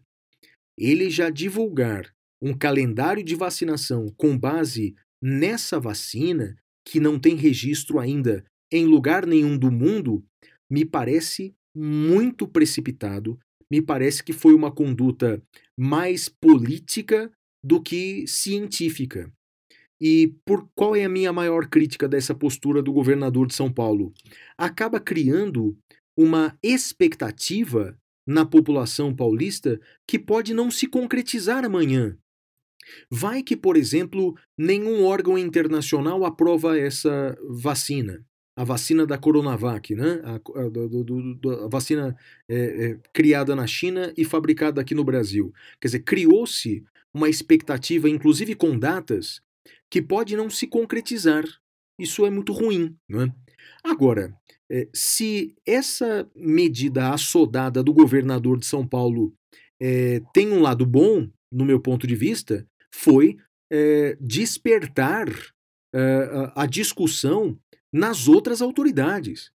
Porque o Brasil, é, o governo federal, eu sei que o ministro da Saúde, ele não entende nada de saúde. Eu, eu sei disso. Quer dizer, a culpa não é dele. Né? Mas como ele é ministro da Saúde, ele tem responsabilidade. Né? E até semana passada, o Ministério da Saúde só tinha a expectativa de apostar numa vacina, que é a vacina de Oxford. O problema é que essa vacina, das mais famosas, foi a que mais atrasou o seu processo de, de validação. Parece que agora está indo, mas numa época de pandemia, você apostar numa vacina só e, e, não ter até hoje, no momento em que nós estamos gravando, um plano nacional de vacinação. Quer dizer, o governo federal, o Ministério da Saúde começou a correr atrás, e aí passamos até uma vergonha em que o ministro da Saúde disse que não, agora nós vamos ter a vacina da Pfizer a, em dezembro. E o presidente da Pfizer disse, mas uh, a gente não está sabendo disso, a gente não foi procurado pelo governo brasileiro. Não tem como mandar a vacina da Pfizer em dezembro. Em resumo, Madeira, uma desorganização tão grande, tão grande, que nessa semana, olha que a que ponto nós chegamos. O governo federal vai gastar 250 milhões de reais, Madeira, é, é, fornecendo cloroquina nas farmácias populares pelo Brasil inteiro. Então, quer dizer, ainda investimos milhões de reais nesse remédio que, segundo a maioria dos especialistas, não é eficaz para o combate à Covid-19, porque se fosse eficaz, nós não teríamos 180 mil mortos nesse país. São 180 mil mortos. Nós deveríamos, pelo menos, respeitar a memória dessas pessoas que nós morremos. Então, em resumo, Madeira, de um lado, você tem uma postura soldada eh, de um governador, do outro lado, você tem uma incapacidade, clara incapacidade eh, do general ministro da Saúde, e, numa, e, e, isso acabou se tornando uma disputa política. Vemos outros países já iniciando o seu programa de vacinação, e o Brasil ficou, infelizmente, o Brasil está ficando para trás é, para aquelas pessoas né, negacionistas que diziam que não vão tomar vacina, as primeiras vacinas eles vão se recusar a tomar porque não querem ser cobaias, bem, o Brasil não vai tomar as primeiras vacinas. A Europa já vai se vacinar, os Estados Unidos vai se vacinar, Israel vai se vacinar e o Brasil fica para depois, Madeira. Flávio, eu te mandei, antes da gente iniciar a gravação do episódio de hoje, um print do, do governador Ronaldo Caiado, Uh, acho que vale a pena comentar também, não acha? Vale sim, Madeira. É porque, na verdade, essa postura do governador de São Paulo, João Dória, por um lado, pressionou demais o governo federal, né? que realmente e merecia ser pressionado, não sei se dessa forma, mas merecia ser pressionado, tendo em vista que até hoje não temos um plano nacional de vacinação. Até hoje nós não compramos, né, ou pelo menos não, o governo não se movimentou para comprar aqueles refrigeradores para vacinas ultra frias como da Pfizer, não se organizou adequadamente para comprar os insumos destinados à vacinação, como seringas. Corre o risco de o Brasil não ter seringas suficiente para vacinar a população. É um negócio lamentável. Repita, repita isso. Não, sim, assim como Madeira, houve uma corrida mundial por respiradores no início da pandemia, a partir de agora haverá uma corrida mundial para insumos na vacinação, como seringas, por exemplo. Né? A imprensa brasileira já disse que não dá para suprir o mercado com tanta rapidez, porque afinal somos 210 milhões de brasileiros. Como são é, duas doses dessas vacinas, são, serão necessárias mais de 400 milhões de seringas corre o risco de não ter seringa para todo mundo num tempo curto. Ou seja, Madeira, é, falta uma organização. É, é difícil, eu sei que é difícil exigir isso de um general que não entende nada de saúde, não é? mas ele está lá, ele aceitou estar lá. Né? Então, portanto, tem que se virar, que se aproxime de especialistas. Né? Então, infelizmente, essa atitude do governador de São Paulo pressionou o Ministério da Saúde, mas também pressionou outros governadores. Né? Outros governadores estão pressionados, porque afinal a população diz: como assim? Vai ter vacinação em São Paulo e aqui em Goiás? E aqui no nosso estado, os senhores não estão fazendo nada? Os senhores vão esperar mesmo o Ministério da Saúde para sabe Deus quando vão se vacinar? O próprio presidente já disse que para ele era melhor investir em remédio do que investir em vacina. Né? Então, quer dizer, vamos esperar esse governo vacinar a população né? dessa forma? Bem, isso pressionou demais os governadores. Os governadores começaram a atacar o governador de São Paulo. Já disse que eu também o critico por essa maneira assodada, ele deveria é, fazer isso de uma outra forma. O fato é que o que o, a notícia de hoje é que poderia o governo federal, inclusive, confiscar as vacinas do Butantan. Bem, Madeira, aí me parece é, que é o autoritarismo é, implantado. É o autoritarismo disfarçando a ineficácia, é disfarçando a incompetência já que eu sou incompetente para importar as vacinas, vou confiscar as vacinas de quem produziu. É, me parece é, que essa medida juridicamente até pode acontecer, até juridicamente poderia acontecer, mas me parece que ju judicialmente ela poderia ser refutada, tendo em vista que os estados eles têm competência constitucional para cuidar da saúde. Então, portanto, pode o Estado, através de, de, de, das empresas a ele ligadas, como é o caso do Instituto Butantan, pode fabricar as vacinas, pode ter o seu plano estadual de vacinação, e me parece que uma requisição desse medicamento por parte do governo federal é, é um ato é, bruto, é um ato é, de que apenas confirma a sua incompetência nesse assunto da vacinação, e judicialmente poderia ser revisto. Madeira. Flávio, para dar mais uma pitada de, de problema e acrescentar mais um problema, a CNN acaba de noticiar que o presidente da Frente Nacional dos Prefeitos, Jonas Donizete, disse que se não tiver plano nacional de vacinação até quarta que vem, ou seja, até dia 16 de dezembro, ele vai negociar diretamente com o Butantan. Então, olha que agora os prefeitos também estão pressionando o governo federal e é a questão que a gente fala, né, da competência, da necessidade de, uh, uh, de se organizar, de não se sustentar apenas com discursos ideológicos. Ainda bem que a gente não está em guerra com outro país, né, Flávio? Bem, Madeira, vamos fazer o seguinte: eu vou olhar esse cenário caótico, esse cenário triste. Eu vou olhar pelo lado bom eu vou olhar como se diz, né? O copo meio cheio. Eu consigo ver, na verdade, umas gotinhas. O copo tá meio vazio, mas tem umas gotinhas ali que dá para ver. Que é o seguinte: é, durante as últimas décadas, Madeira, a gente ouviu, pelo menos eu ouvi muito esse discurso de que a ineficácia do governo civil no Brasil, os governos brasileiros, republicanos, é, lastreados por corrupção, por incompetência, por malfeitos, é, seria muito melhor se nós aparelhássemos os governos brasileiros com os militares. Eu ouvi isso durante as últimas décadas. Depois da ditadura militar, veio essa discussão, mas com os militares eles eram mais competentes, os militares eram mais honestos, os militares eram mais inteligentes. Eu sempre ouvi isso.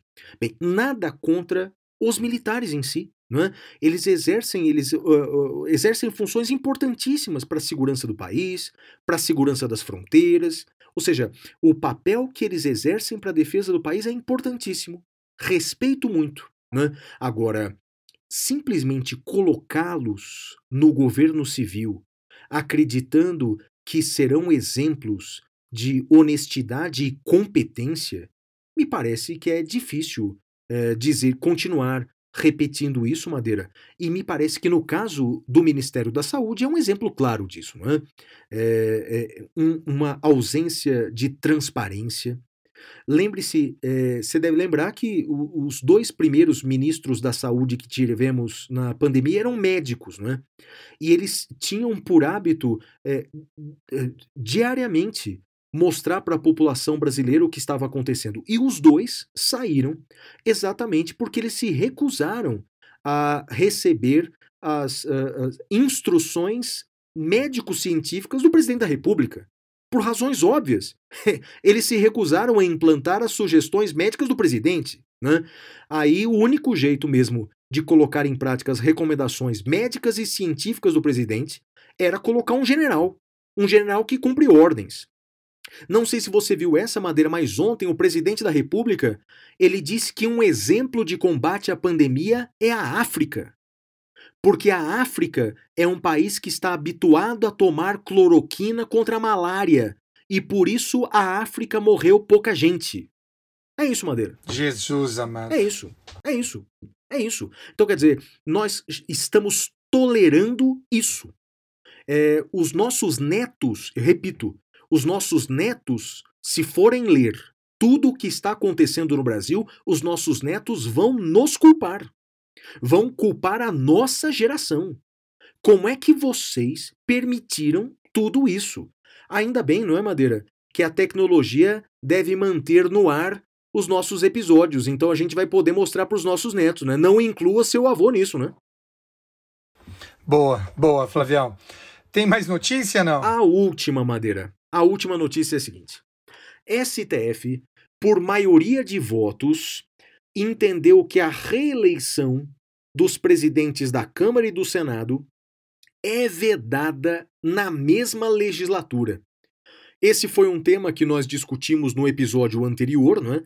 A Constituição Federal veda a reeleição do presidente da Câmara e do Senado, né, numa reeleição consecutiva. E o STF, numa votação muito apertada, votou nesse sentido. Bem, Madeira, é, primeiro que isso desencadeou uma discussão entre os ministros que vazou na imprensa. Porque, pelo que vazou na imprensa, dois ministros é, quebraram um acordo interno e votaram de acordo com o texto constitucional. Ministro Luiz Fux e o ministro Luiz Roberto Barroso. Eles votaram de acordo com a Constituição. No caso do ministro Luiz Fux, um, um, fato muito inusitado, né? Ele teria votado dessa maneira em favor do texto constitucional porque ele teria feito uma pesquisa entre juízes, opinião pública, jornalistas, e houve realmente uma repercussão enorme diante daquela possibilidade do STF desrespeitar o texto constitucional. Bem, venceu o texto constitucional mostrou-se aí não é, uma certa influência do chamado efeito backlash, ou seja, da repercussão social e institucional contra decisões ou possíveis decisões né, do STF. E aí a questão segunda é a seguinte: Por que estão discutindo tanto isso? Por que é importante a presidência da Câmara dos Deputados e a presidência do Senado? Bem, a presidência dessas duas casas é importante porque cabe ao presidente definir a pauta, a pauta de votação. Que projetos de lei serão ou não serão votados? O deputado federal Rodrigo Maia, por exemplo, ele eh, concordou em colocar em pauta projetos de interesse do governo, como reformas trabalhistas, como reforma da Previdência, como projetos econômicos.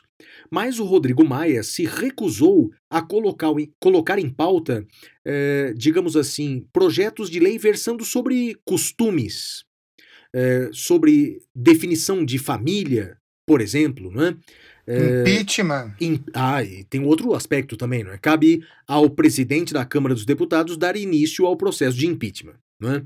Então, ou seja, é, é uma figura-chave a presidência da Câmara dos Deputados. Por essa razão, Madeira, houve um escândalo nessa semana aí que culminou com a demissão do ministro do Turismo. O ministro do Turismo, que já tinha sido denunciado por candidaturas laranjas no ano passado, Bem, ele foi denunciado né, por esse crime eleitoral. Ele foi exonerado essa semana, mas não pelo crime eleitoral do qual ele foi denunciado, mas porque no grupo de WhatsApp dos ministros, ele acusou o ministro general, mais um general, responsável pela articulação política, que estava oferecendo o seu ministério para o Centrão. O presidente não gostou disso, exonerou o ministro e ofereceu o cargo para o Centrão. Ou seja, não era só uma ameaça, não, era uma promessa mesmo de que o Ministério do Turismo iria para o Centrão, porque na verdade o presidente está articulando muito é, ter a presidência da Câmara dos Deputados para colocar em pauta projetos que são do seu interesse. Por exemplo, pode ter certeza, se o candidato da presidência da República for aprovado, vai mudar o Estatuto do Desarmamento, Madeira. Presidente tentou fazer isso por decreto e não conseguiu, por razões óbvias. O decreto é infralegal. Mas se o presidente da Câmara for Arthur Lira, que é o candidato à presidência da República, pode ter certeza que todos os advogados, pode, por exemplo, todos os advogados poderão ter porte de armas, poderão andar armados na rua. Para aqueles que gostam de investir em bolsa, uma sugestão: se o presidente Arthur Lira for eleito presidente da Câmara dos Deputados, não perca seu tempo e compre ações da indústria de armas, porque vai disparar da noite pro dia, Madeira. Que coisa, Flávio, que coisa. Bem, uh, mais alguma notícia, Flávio? Para você não tá suficiente, mas essas uma má notícia Olha, atrás da outra não tá bom, não? Eu, eu acho que tá bom, eu acho que chega, né? Acho que já, já deu. E agora nós vamos ao próximo bloco, que é o tema cavernoso.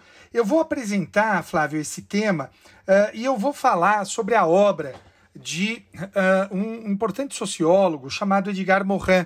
Eu vou falar sobre o tema a fraternidade, como a fraternidade é vista na obra de Edgar Morin. Flávio, até breve. Uh. Temas cavernosos.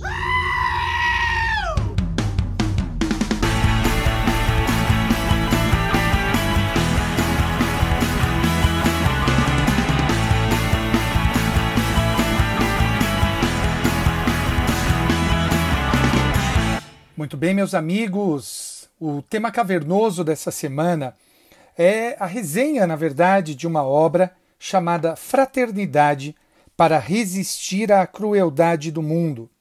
É uma obra de um antropólogo, sociólogo e filósofo francês chamado Edgar Morin. Edgar Morin nasceu em Paris em 8 de julho de 1921. Ele é um filósofo francês judeu de origem sefardita. Como vocês podem ter notado, uh, a data de nascimento dele e o local. Ele estava na França durante a Segunda Guerra Mundial e ele participou da resistência francesa. Ele é considerado um dos principais pensadores contemporâneos e um dos principais teóricos do campo de estudos da complexidade, que inclui perspectivas anglo-saxônicas e latinas. A sua abordagem é conhecida como pensamento complexo ou paradigma da complexidade. Essa obra de Edgar Morin é da editora, no Brasil é da editora Palas Atena, tradução de Edgar de Assis Carvalho, e uh, foi lançada no ano de 2019. Liberdade, igualdade e fraternidade são termos complementares que não se integram automaticamente. Isso porque a liberdade, sobretudo a econômica, ela tende a destruir a igualdade. Por outro lado, impor a igualdade pode atentar contra as liberdades individuais.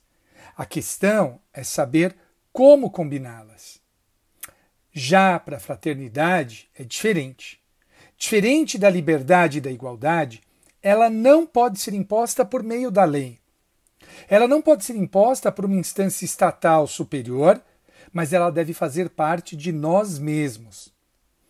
É claro que existe a Seguridade Social, existe o seguro-desemprego, mas eles não contribuem em nada para a relação afetiva pessoa a pessoa.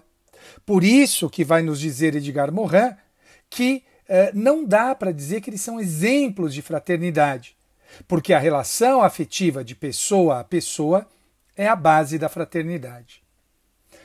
Agora, se a fonte da fraternidade não está em uma instância superior ou exterior, mas apenas em nós mesmos, a questão está saber está em saber onde Edgar Morin diz que todo indivíduo tem em si dois softwares.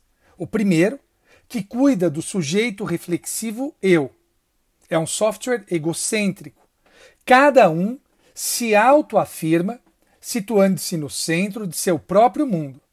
Esse software ele é necessário, pois sem ele não saberíamos uh, nos alimentar, nos defender, nem sobreviver. O segundo software, ele não dá um nome. Na obra ele não menciona o nome, mas ele diz que é o software que estabelece que precisamos do nós e do tu, do nós e do outro. É o software que nos aproxima afetivamente de si mesmo e do outro. Os seres humanos precisam do florescimento do seu eu, mas ele só pode produzir-se plenamente por meio do nós. O eu, sem o nós, se atrofia no egoísmo e sucumbe na solidão.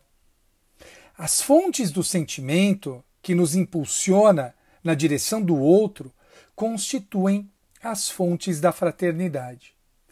E ele diz que há dois tipos de fraternidade: a fraternidade fechada e a fraternidade aberta.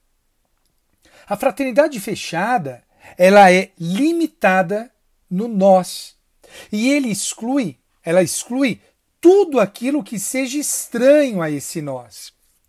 Até mesmo o inimigo, ele pode fomentar a fraternidade patriótica, na medida em que desenvolve um sentimento contra ele, inimigo, que é exterior. Essa fraternidade, essa fraternidade fechada, ela se fecha, ela é hermética ela se fecha no nacionalismo, que considera que a sua nação ela é superior a qualquer outra nação. E por isso nos autoriza a nos arvorarmos no direito legítimo de oprimir outras nações. É importante aqui que se tenha a ideia de que Edgar Morin fala do ponto de vista da França. E há um grave problema não só na França, mas em toda a Europa, com o nacionalismo, com a xenofobia, com o ódio ao estrangeiro. Não deixa de ser curioso e triste que até mesmo em terras tupiniquins nós temos esse sentimento nacionalista, né? esse sentimento xenófobo contra estrangeiros. Nós que tantas vezes emigramos e tantas vezes recebemos estrangeiros, parece que estamos desenvolvendo essa fraternidade fechada. Agora percebam, o nacionalismo é diferente do patriotismo, que corresponde àquilo que Edgar Morin chama de fraternidade aberta. É uma fraternidade que reconhece a plena humanidade ao estrangeiro, ao refugiado, ao imigrante, em suma, ao outro. Então, Edgar Morin nos lembra das lições de Arthur Transley, que em 1935 elaborou a ideia de ecossistema. Ecossistema é o conjunto de interações em uma unidade geográfica determinável que contém diversas populações vivas e que constituem uma unidade de caráter organizador ou sistêmico. Edgar Morin então lembra da sua obra O Método 2, chamada A Vida da Vida. E lá ele lembra que o ecossistema também pode ser social. E que esse ecossistema, ele não comporta apenas predações, agressões, competições, mas também associações, simbioses e cooperações.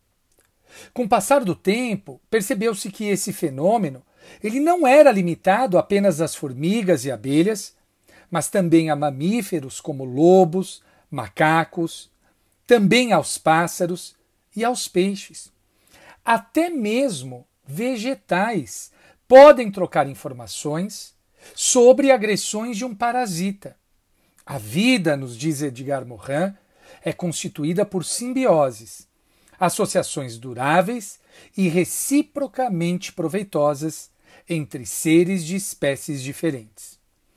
Toda vida comporta a necessidade existencial do outro, e esse outro pode assumir uma forma predadora, ou parasitária, ou associativa, ou até mesmo simbiótica. E aí ele diz que nós devemos associar duas visões: a visão de Darwin e a visão de Kropotkin. E o que são essas visões? A cooperação e o conflito final, mesmo sendo solidárias às sociedades animais, elas possuem rivalidades e conflitos, principalmente, e aqui ele está falando dos animais, entre machos pela posse das fêmeas ou pela obtenção do alimento. Isso vale para qualquer sociedade e também para a sociedade humana, que é o lugar de uma relação ao mesmo tempo complementar e antagônica entre solidariedade e conflitualidade. Concórdia e discórdia são, como afirmava Heráclito, o pai e a mãe de tudo. E a astrofísica contemporânea confirma isso. Vejam, meus amigos, quando o universo surgiu, houve as forças que fizeram com que houvesse a união das partículas dos átomos, dos átomos, e também há a força que dispersa e destrói, que é a força da morte. A concórdia consiste em criar organizações por meio de associações sistêmicas.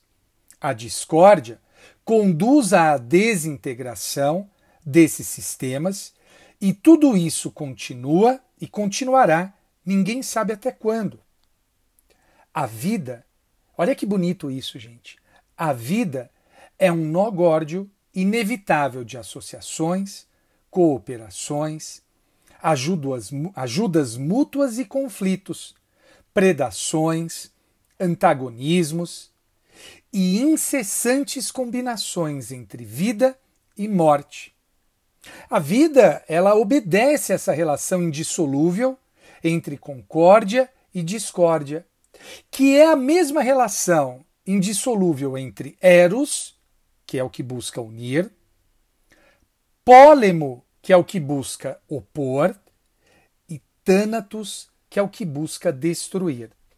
Esses três elementos são fundamentais. Eros, que nos une, Pólemo, que nos opõe, e Thanatos que busca a destruição, a morte. Entre os mamíferos, existe uma fraternidade infantil ou juvenil. Gatos e cães brincam, se lambem e se agarram uns aos outros. Ajuda mútua, cooperação, associação, união são componentes inerentes à fraternidade humana. A fraternidade os engloba e os envolve, ela tem um calor afetivo. É importante notar que a fraternidade humana contém potencialidades também rivalizadoras. Pólemo, que é a força que opõe, ele está latente em toda a fraternidade.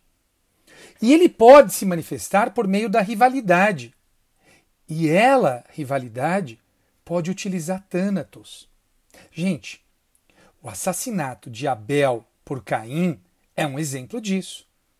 De Pólemo, que utiliza Thanatos, o primeiro crime, o homicídio. Nós vivemos em uma sociedade que desencadeou o desenvolvimento do individualismo. O individualismo, ele por si só não é ruim.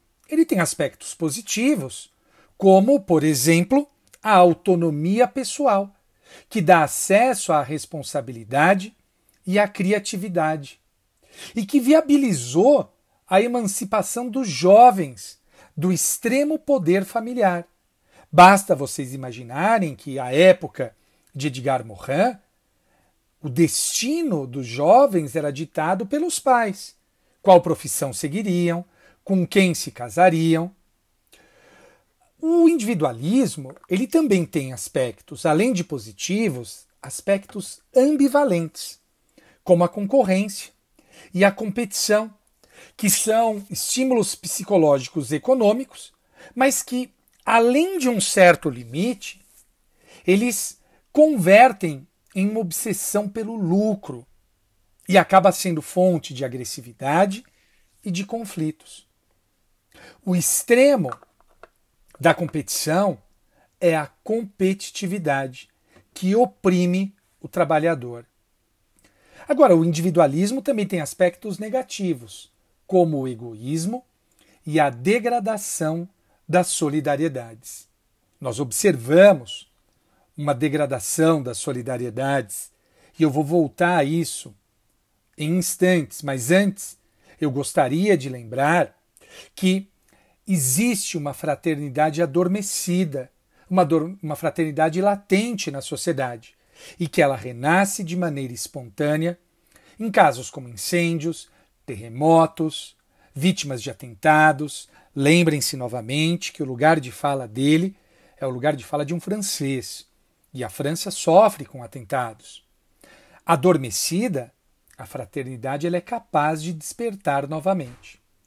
Nós podemos constatar que o fim da solidariedade também ocorre na família extensa, também há degradação da solidariedade uh, urbana entre os vizinhos, entre os membros de uma mesma uh, cidade. E isso tem relação direta com a globalização. A globalização, na visão de Morin, é um fenômeno que começa em 1989 com a generalização do liberalismo econômico e do capitalismo em todos os continentes. E essa globalização tinha tudo para gerar uma fraternidade humana em escala planetária. Mas, na verdade, ela provocou, em contrapartida, uma tendência ao ensimesmamento e ao fechamento em um conjunto de nós étnicos, nacionais e religiosos. Basta vocês verem que há um aumento, já disse e repito, há um aumento do nacionalismo, da xenofobia. Compreender o outro requer o reconhecimento de nossa humanidade comum. E por que, que é importante compreender o outro? Porque Todos somos mortais. E a mortalidade comum deveria inspirar uma fraternidade mútua de compaixão. Não há dúvidas de que a unidade humana se expressa na diversidade das pessoas e das culturas, e que essa diversidade contém a unidade humana. A unidade, a unidade humana é o tesouro da diversidade humana. E a diversidade humana é o tesouro da unidade humana. É muito bonita essa passagem de Edgar Morin e que eu poderia traduzir da seguinte forma: quando nós observamos as diferentes culturas, as diferentes pessoas, e esse é um dos motivos pelos quais eu adoro viajar, o que eu percebo? Que somos todos iguais, embora diferentes. Não importa se você é brasileiro, se você é boliviano, se você é francês, inglês. Eu me lembro que eu conheci um iraquiano quando eu fui cortar o meu cabelo lá em Londres. E cinco minutos de conversa, estávamos conversando, trocando ideia, com referências comuns. Então, isso para mim, essa lição é maravilhosa. A unidade humana é o tesouro da diversidade, e a diversidade humana é o tesouro da unidade humana. E paradoxalmente, no momento atual, nós precisamos cada vez mais de fraternidade humana, que por toda a parte volta a se fechar nas culturas particulares, como eu tenho ressaltado aqui nos nacionalismos. No entanto, em todos os países, a gente vê esse movimento ambivalente.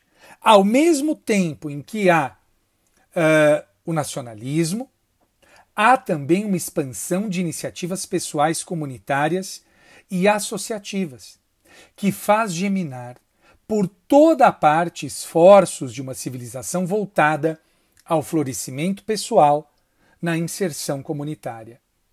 Eles são como oásis no deserto da floresta. Essas iniciativas, elas multiplicam as autonomias individuais ou comunitárias para escapar dos tentáculos dos poderes tecno-econômicos, como, por exemplo, a utilização de energias limpas, o consumo de alimentos que fogem da padronização e da manipulação industriais, o abandono da compra de produtos cujas qualidades são exageradas pela publicidade e o abandono de objetos utilitários com obsolescência programada. Moranos diz que a cultura do faça você mesmo existe, mas não apenas em trabalhos manuais, bem como na eletrônica, na robótica, na impressão em 3D, em 3D. São criados hackerspaces e makerspaces na internet que se ampliam cada vez mais no mundo, e essa é uma troca permanente. Somemos a isso, ele dá outros exemplos, a carona solidária, as compras compartilhadas. Vocês se lembram quando foi uma moda no Brasil, aquele peixe urbano e, uh, uh, e sites similares? É disso que Edgar Morin está falando. Esses oásis, eles não são antecipação do futuro da humanidade, pois eles são muito dispersos ainda e desprovidos de um pensamento capaz de enfrentar os desafios globais colocados pelo processo aparentemente irremediável da mundialização, da globalização. Bom, e qual é o futuro? O futuro, nos diz Edgar Morin, ele é incerto. E o problema fundamental da humanidade consiste na melhoria dos humanos a partir de suas capacidades de compreensão, de amor e de fraternidade. E ele nos dá duas sugestões. Nós devemos salvaguardar e desenvolver as fraternidades do oásis. Devemos criar sistemas alternativos de vida e multiplicá-los. E devemos ainda alimentar e desenvolver uma consciência de humanidade a partir de um, de um humanismo regenerado. O que, que ele quer dizer com isso? O humanismo regenerado não se limita ao reconhecimento da igualdade de direitos e da qualidade plena de humanidade de toda pessoa. Ele implica consciência da inseparabilidade da unidade e da diversidade humanas. Isso é fundamental. Nós devemos tomar o partido de Eros, que alimenta o amor e a fraternidade, e propicia a intensa poesia de comunhão com aquilo que de melhor existe na humanidade. E nós devemos evitar a ilusão de tantos humanos que acreditavam que agiam para Eros, quando na verdade trabalhavam para Thanatos disfarçado de Eros. Tudo que não se regenera, degenera. Olha só, olha que importante isso. Tudo aquilo que não se regenera, degenera. E ocorre o mesmo com a fraternidade.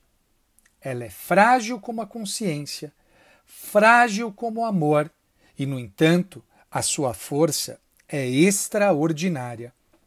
Ela nos permite resistir à crueldade do mundo e deve tornar-se um fim sem deixar de ser um meio. O fim, ele nunca pode ser dado. Ele deve transformar-se em caminho, o nosso caminho, o caminho da aventura humana. Meus amigos, fraternidade. Acho que cada vez mais importa resgatarmos esse valor. Quando pensamos na Revolução Francesa, liberdade, igualdade, fraternidade, está na hora de resgatarmos esse valor, o valor da fraternidade. Esse ano de 2020, ele mostrou o tamanho real das pessoas. E o tamanho real é o tamanho da sua fraternidade e da sua solidariedade. E aí, Flavião, gostou? Muito, muito legal, Madeira, muito legal, sensacional. Parabéns pela exposição. Quero muito ler esse livro de, do Edgar Morin, um filósofo importante francês. Aliás, eu sigo ele no Twitter. Você segue também não? Não sigo, cara. Ele tem Twitter? Ah, pois é, tem essas coisas. Tem modernidade. Ele tá no Twitter também, cara. Que bacana. Vou, vou, vou seguir no Twitter. Muito bom. Depois me passa por WhatsApp a arroba dele. Com certeza, meu amigo. E agora então vamos para o próximo bloco em que daremos as nossas dicas culturais. Vamos para o Pintura Rupestre.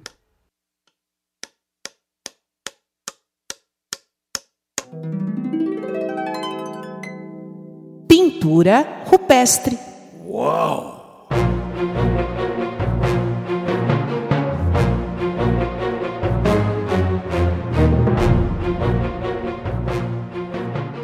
Madeira, a minha primeira dica cultural, eu tenho duas dicas culturais aqui.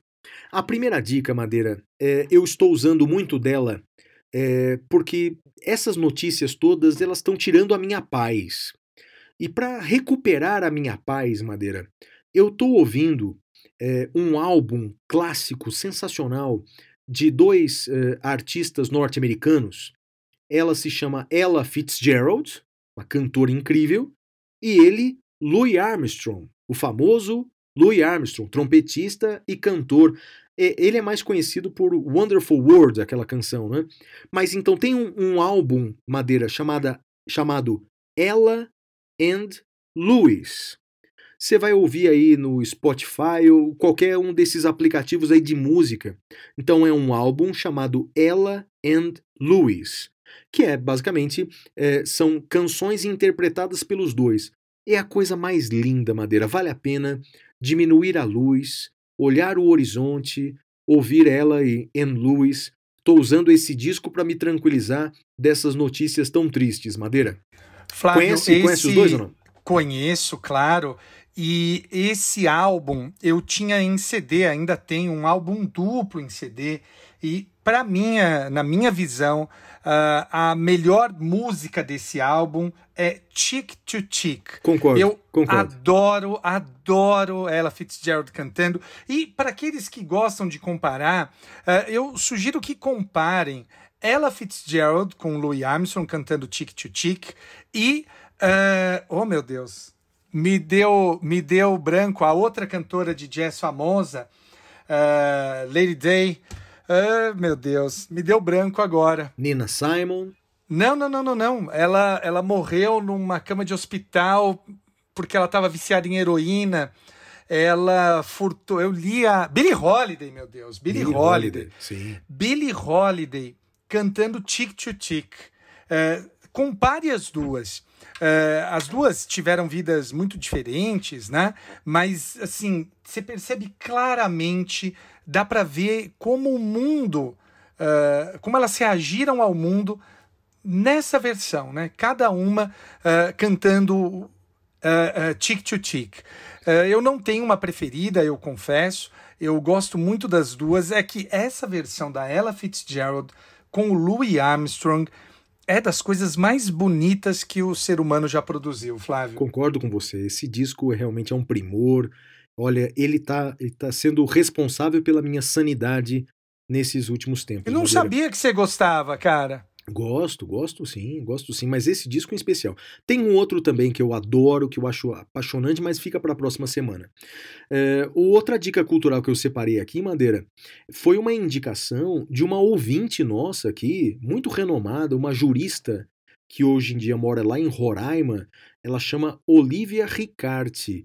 Ela é uma jurista incrível, eu sou fã dela. É, na minha opinião, a maior especialista no direito da América Latina. Ela realmente tem vários projetos aí, ela é incrível mesmo. Já foi premiada internacionalmente, é um orgulho para nós brasileiros.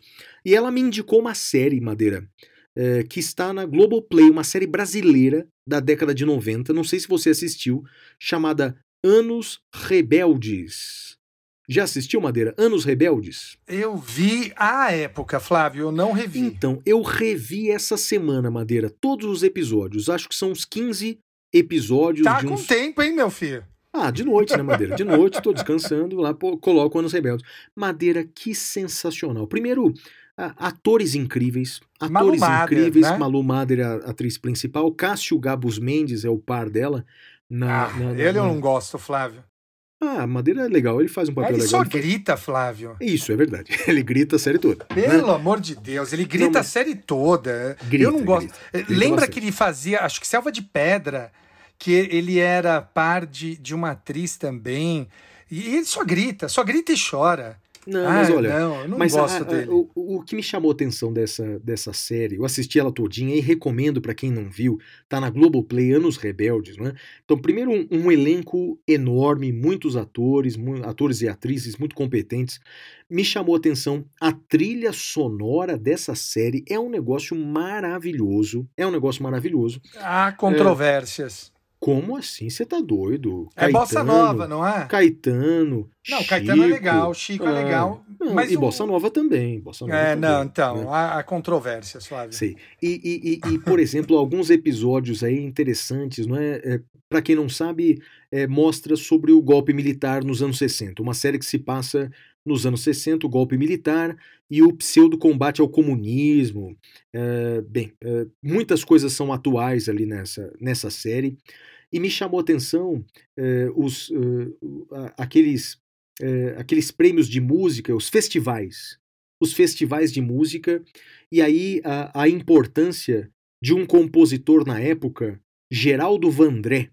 Você lembra do Geraldo Vandré, Madeira? Morreu esse ano, não foi? Ou eu tô, tô ah, não, viajando, tá vivo, tá Flávio? vivo. Que eu saiba, tá vivo, Madeira. Acho que tá vivo.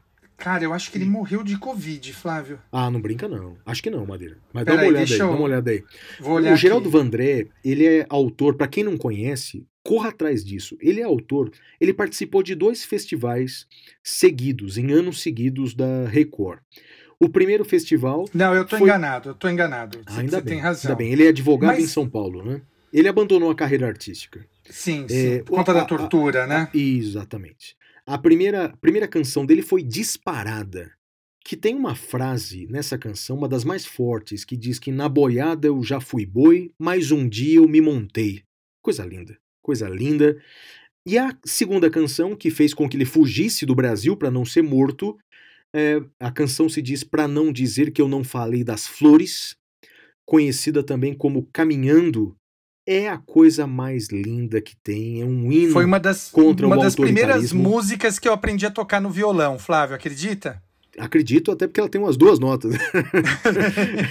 Sim, mas realmente é, é, um, é, um, é uma força, a letra é de uma força incrível. Bem, vale a pena Vale a pena assistir essa série que está na Globoplay, Anos Rebeldes, uma série dos anos 90. Recomendo muito. Essa, essa música também, Flávio, tem uma versão de um cantor que eu gosto muito que chama Dante Ramon Ledesma e eu recomendo todos que procurem, é muito bom. Legal, Madeira. E sua dica cultural qual é? Cara, minha dica cultural é, é quase o oposto da sua, Flávio. Eu, você sabe que eu gosto de ouvir muita coisa, ouvir de tudo. E tem uma corredora que eu sigo no Instagram, uh, a Rafa, e eu tava vendo os stories dela, e aí apareceu um rapper americano e eu fui procurar o som dele. Cara, que coisa fantástica! Ele se chama Nathan John Forrest, Feuerstein. Uh, o álbum se chama The Search. Ele é conhecido pelas iniciais NF. Então você pode procurar no Spotify NF. A música que eu, que eu tô mencionando especificamente se chama When I Grow Up. When I Grow Up. Flávio, é muito legal, cara. Eu não, eu não sei se você gosta uh, de rap, mas sim, é um som muito, muito, muito interessante. Já ouviu ou não? Não, não ouvi. Gosto de rap, sim. É um dos estilos que eu acho bem bacanas, mas não conheço esse, esse cantor, não, Madeira. Vou atrás. Vai, vá que você vai gostar, Flávio. Legal, Madeira. Olha, depois dessas dicas culturais, vamos agora para o último bloco do programa, em que damos os destaques negativos e positivos. Vamos para o prêmio Capitão Caverna. É a hora do prêmio Capitão Caverna!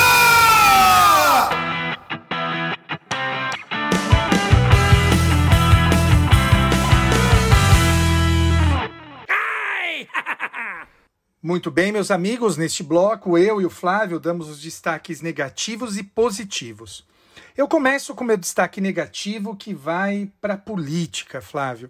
Uh, essa semana a gente viu como a política pode fazer coisas ruins.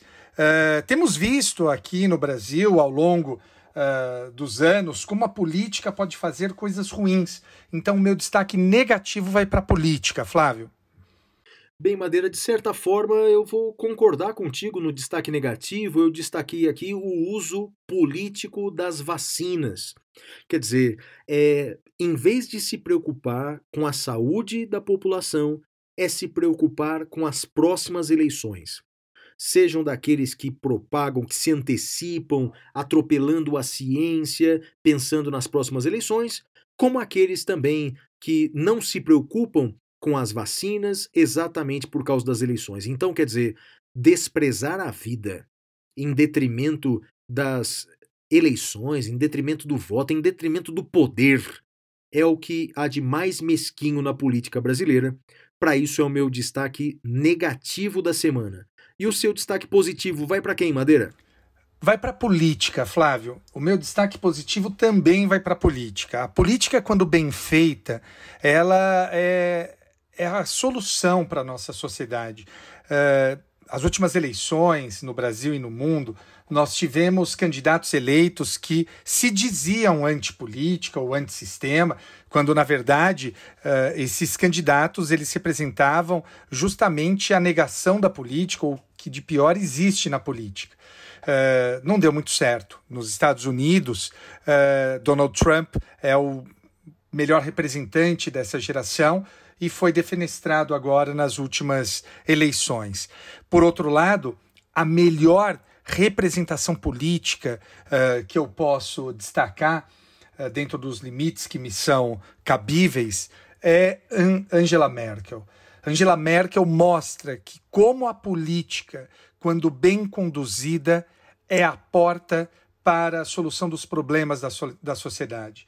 Angela Merkel, uh, a Jacinda também, lá da, do, do Sudeste Asiático, até o Boris Johnson, Flávio, até o Boris Johnson, o premier inglês, está conduzindo de maneira exemplar depois que pegou a Covid, está conduzindo de maneira exemplar. Então, não há saída fora da política e a política, quando bem feita, ela é a solução para a sociedade, Flávio. Eu colocaria nessa lista aí, Madeira, o presidente de Portugal, Marcelo Rebelo de Souza. Rapaz, que sensibilidade está tendo aí na condução da Covid também. Tanto que Portugal aí é um exemplo positivo para o mundo inteiro. É óbvio que o remédio, não é quanto à pandemia, é um remédio duro, é um remédio que custa muito caro na medida em que você estimula uh, e exige muitas vezes o isolamento social para evitar o número de mortes, mas com certeza esses países vão começar logo a sua vacinação e vão se, recuperar, vão se recuperar economicamente muito mais rápido do que aqueles países que simplesmente negaram a ciência, não é, Madeira? É isso aí, Flavião. E o seu destaque bem. Agora, o meu destaque positivo, Madeira. O meu destaque positivo vai para uh, os jogadores de futebol do Paris Saint-Germain e os jogadores de futebol do time Istambul Basaksehir. Bem, para quem não sabe o que aconteceu essa semana é, numa partida da Champions League envolvendo essas duas equipes, o quarto árbitro que fora, fica fora do campo ofendeu um jogador do time da Turquia, o Istambul Basaksehir, ofendeu esse jogador com base na sua cor. Bem, isso gerou uma reação por parte dos jogadores que estavam no banco e por parte dos jogadores que estavam no gramado. E pela primeira vez na história, as duas equipes se recusaram a continuar a jogar. A partida foi suspensa, Madeira. Só voltou a jogar no dia seguinte. Isso entrou para a história do futebol. Isso faz lembrar aquela frase famosa da Angela Davis que diz que num mundo racista não basta não ser racista, tem que ser antirracista. E esses atletas de futebol, e aí entre eles o Neymar. Parece, Madeira, que o Neymar está deixando de ser um menino e finalmente está se tornando um homem Neymar, porque isso é uma atitude louvável. Quantos Como... anos, Flávio? Quantos anos Neymar, Neymar tem? tem? Ah, não sei, 29, 30, Madeira, não sei. Ah. Mas veja, é, o, o, Lewis Hamilton, que já foi elogiado por você aqui algumas vezes, que já tem adotado esse, tem aproveitado essa visibilidade para o bem, Parece que agora o menino Neymar está indo nessa mesma direção, merece os elogios, né? Então, parabéns para os jogadores do Paris Saint-Germain e do Istambul Basaksehir, porque olha, o racismo existe no mundo inteiro e não basta o nosso silêncio. Temos que combatê-lo, Madeira. É isso, meu amigo, episódio 44. É isso aí, episódio 44, a fraternidade. Flavião, muito bom. Queria deixar um beijo pro meu pai, pra minha mãe e pra você, Flavião. E pra Xuxa e pra todos os ouvintes aí do podcast. Tchau, tchau pra vocês, pessoal. Um abraço. Tchau, tchau, galera.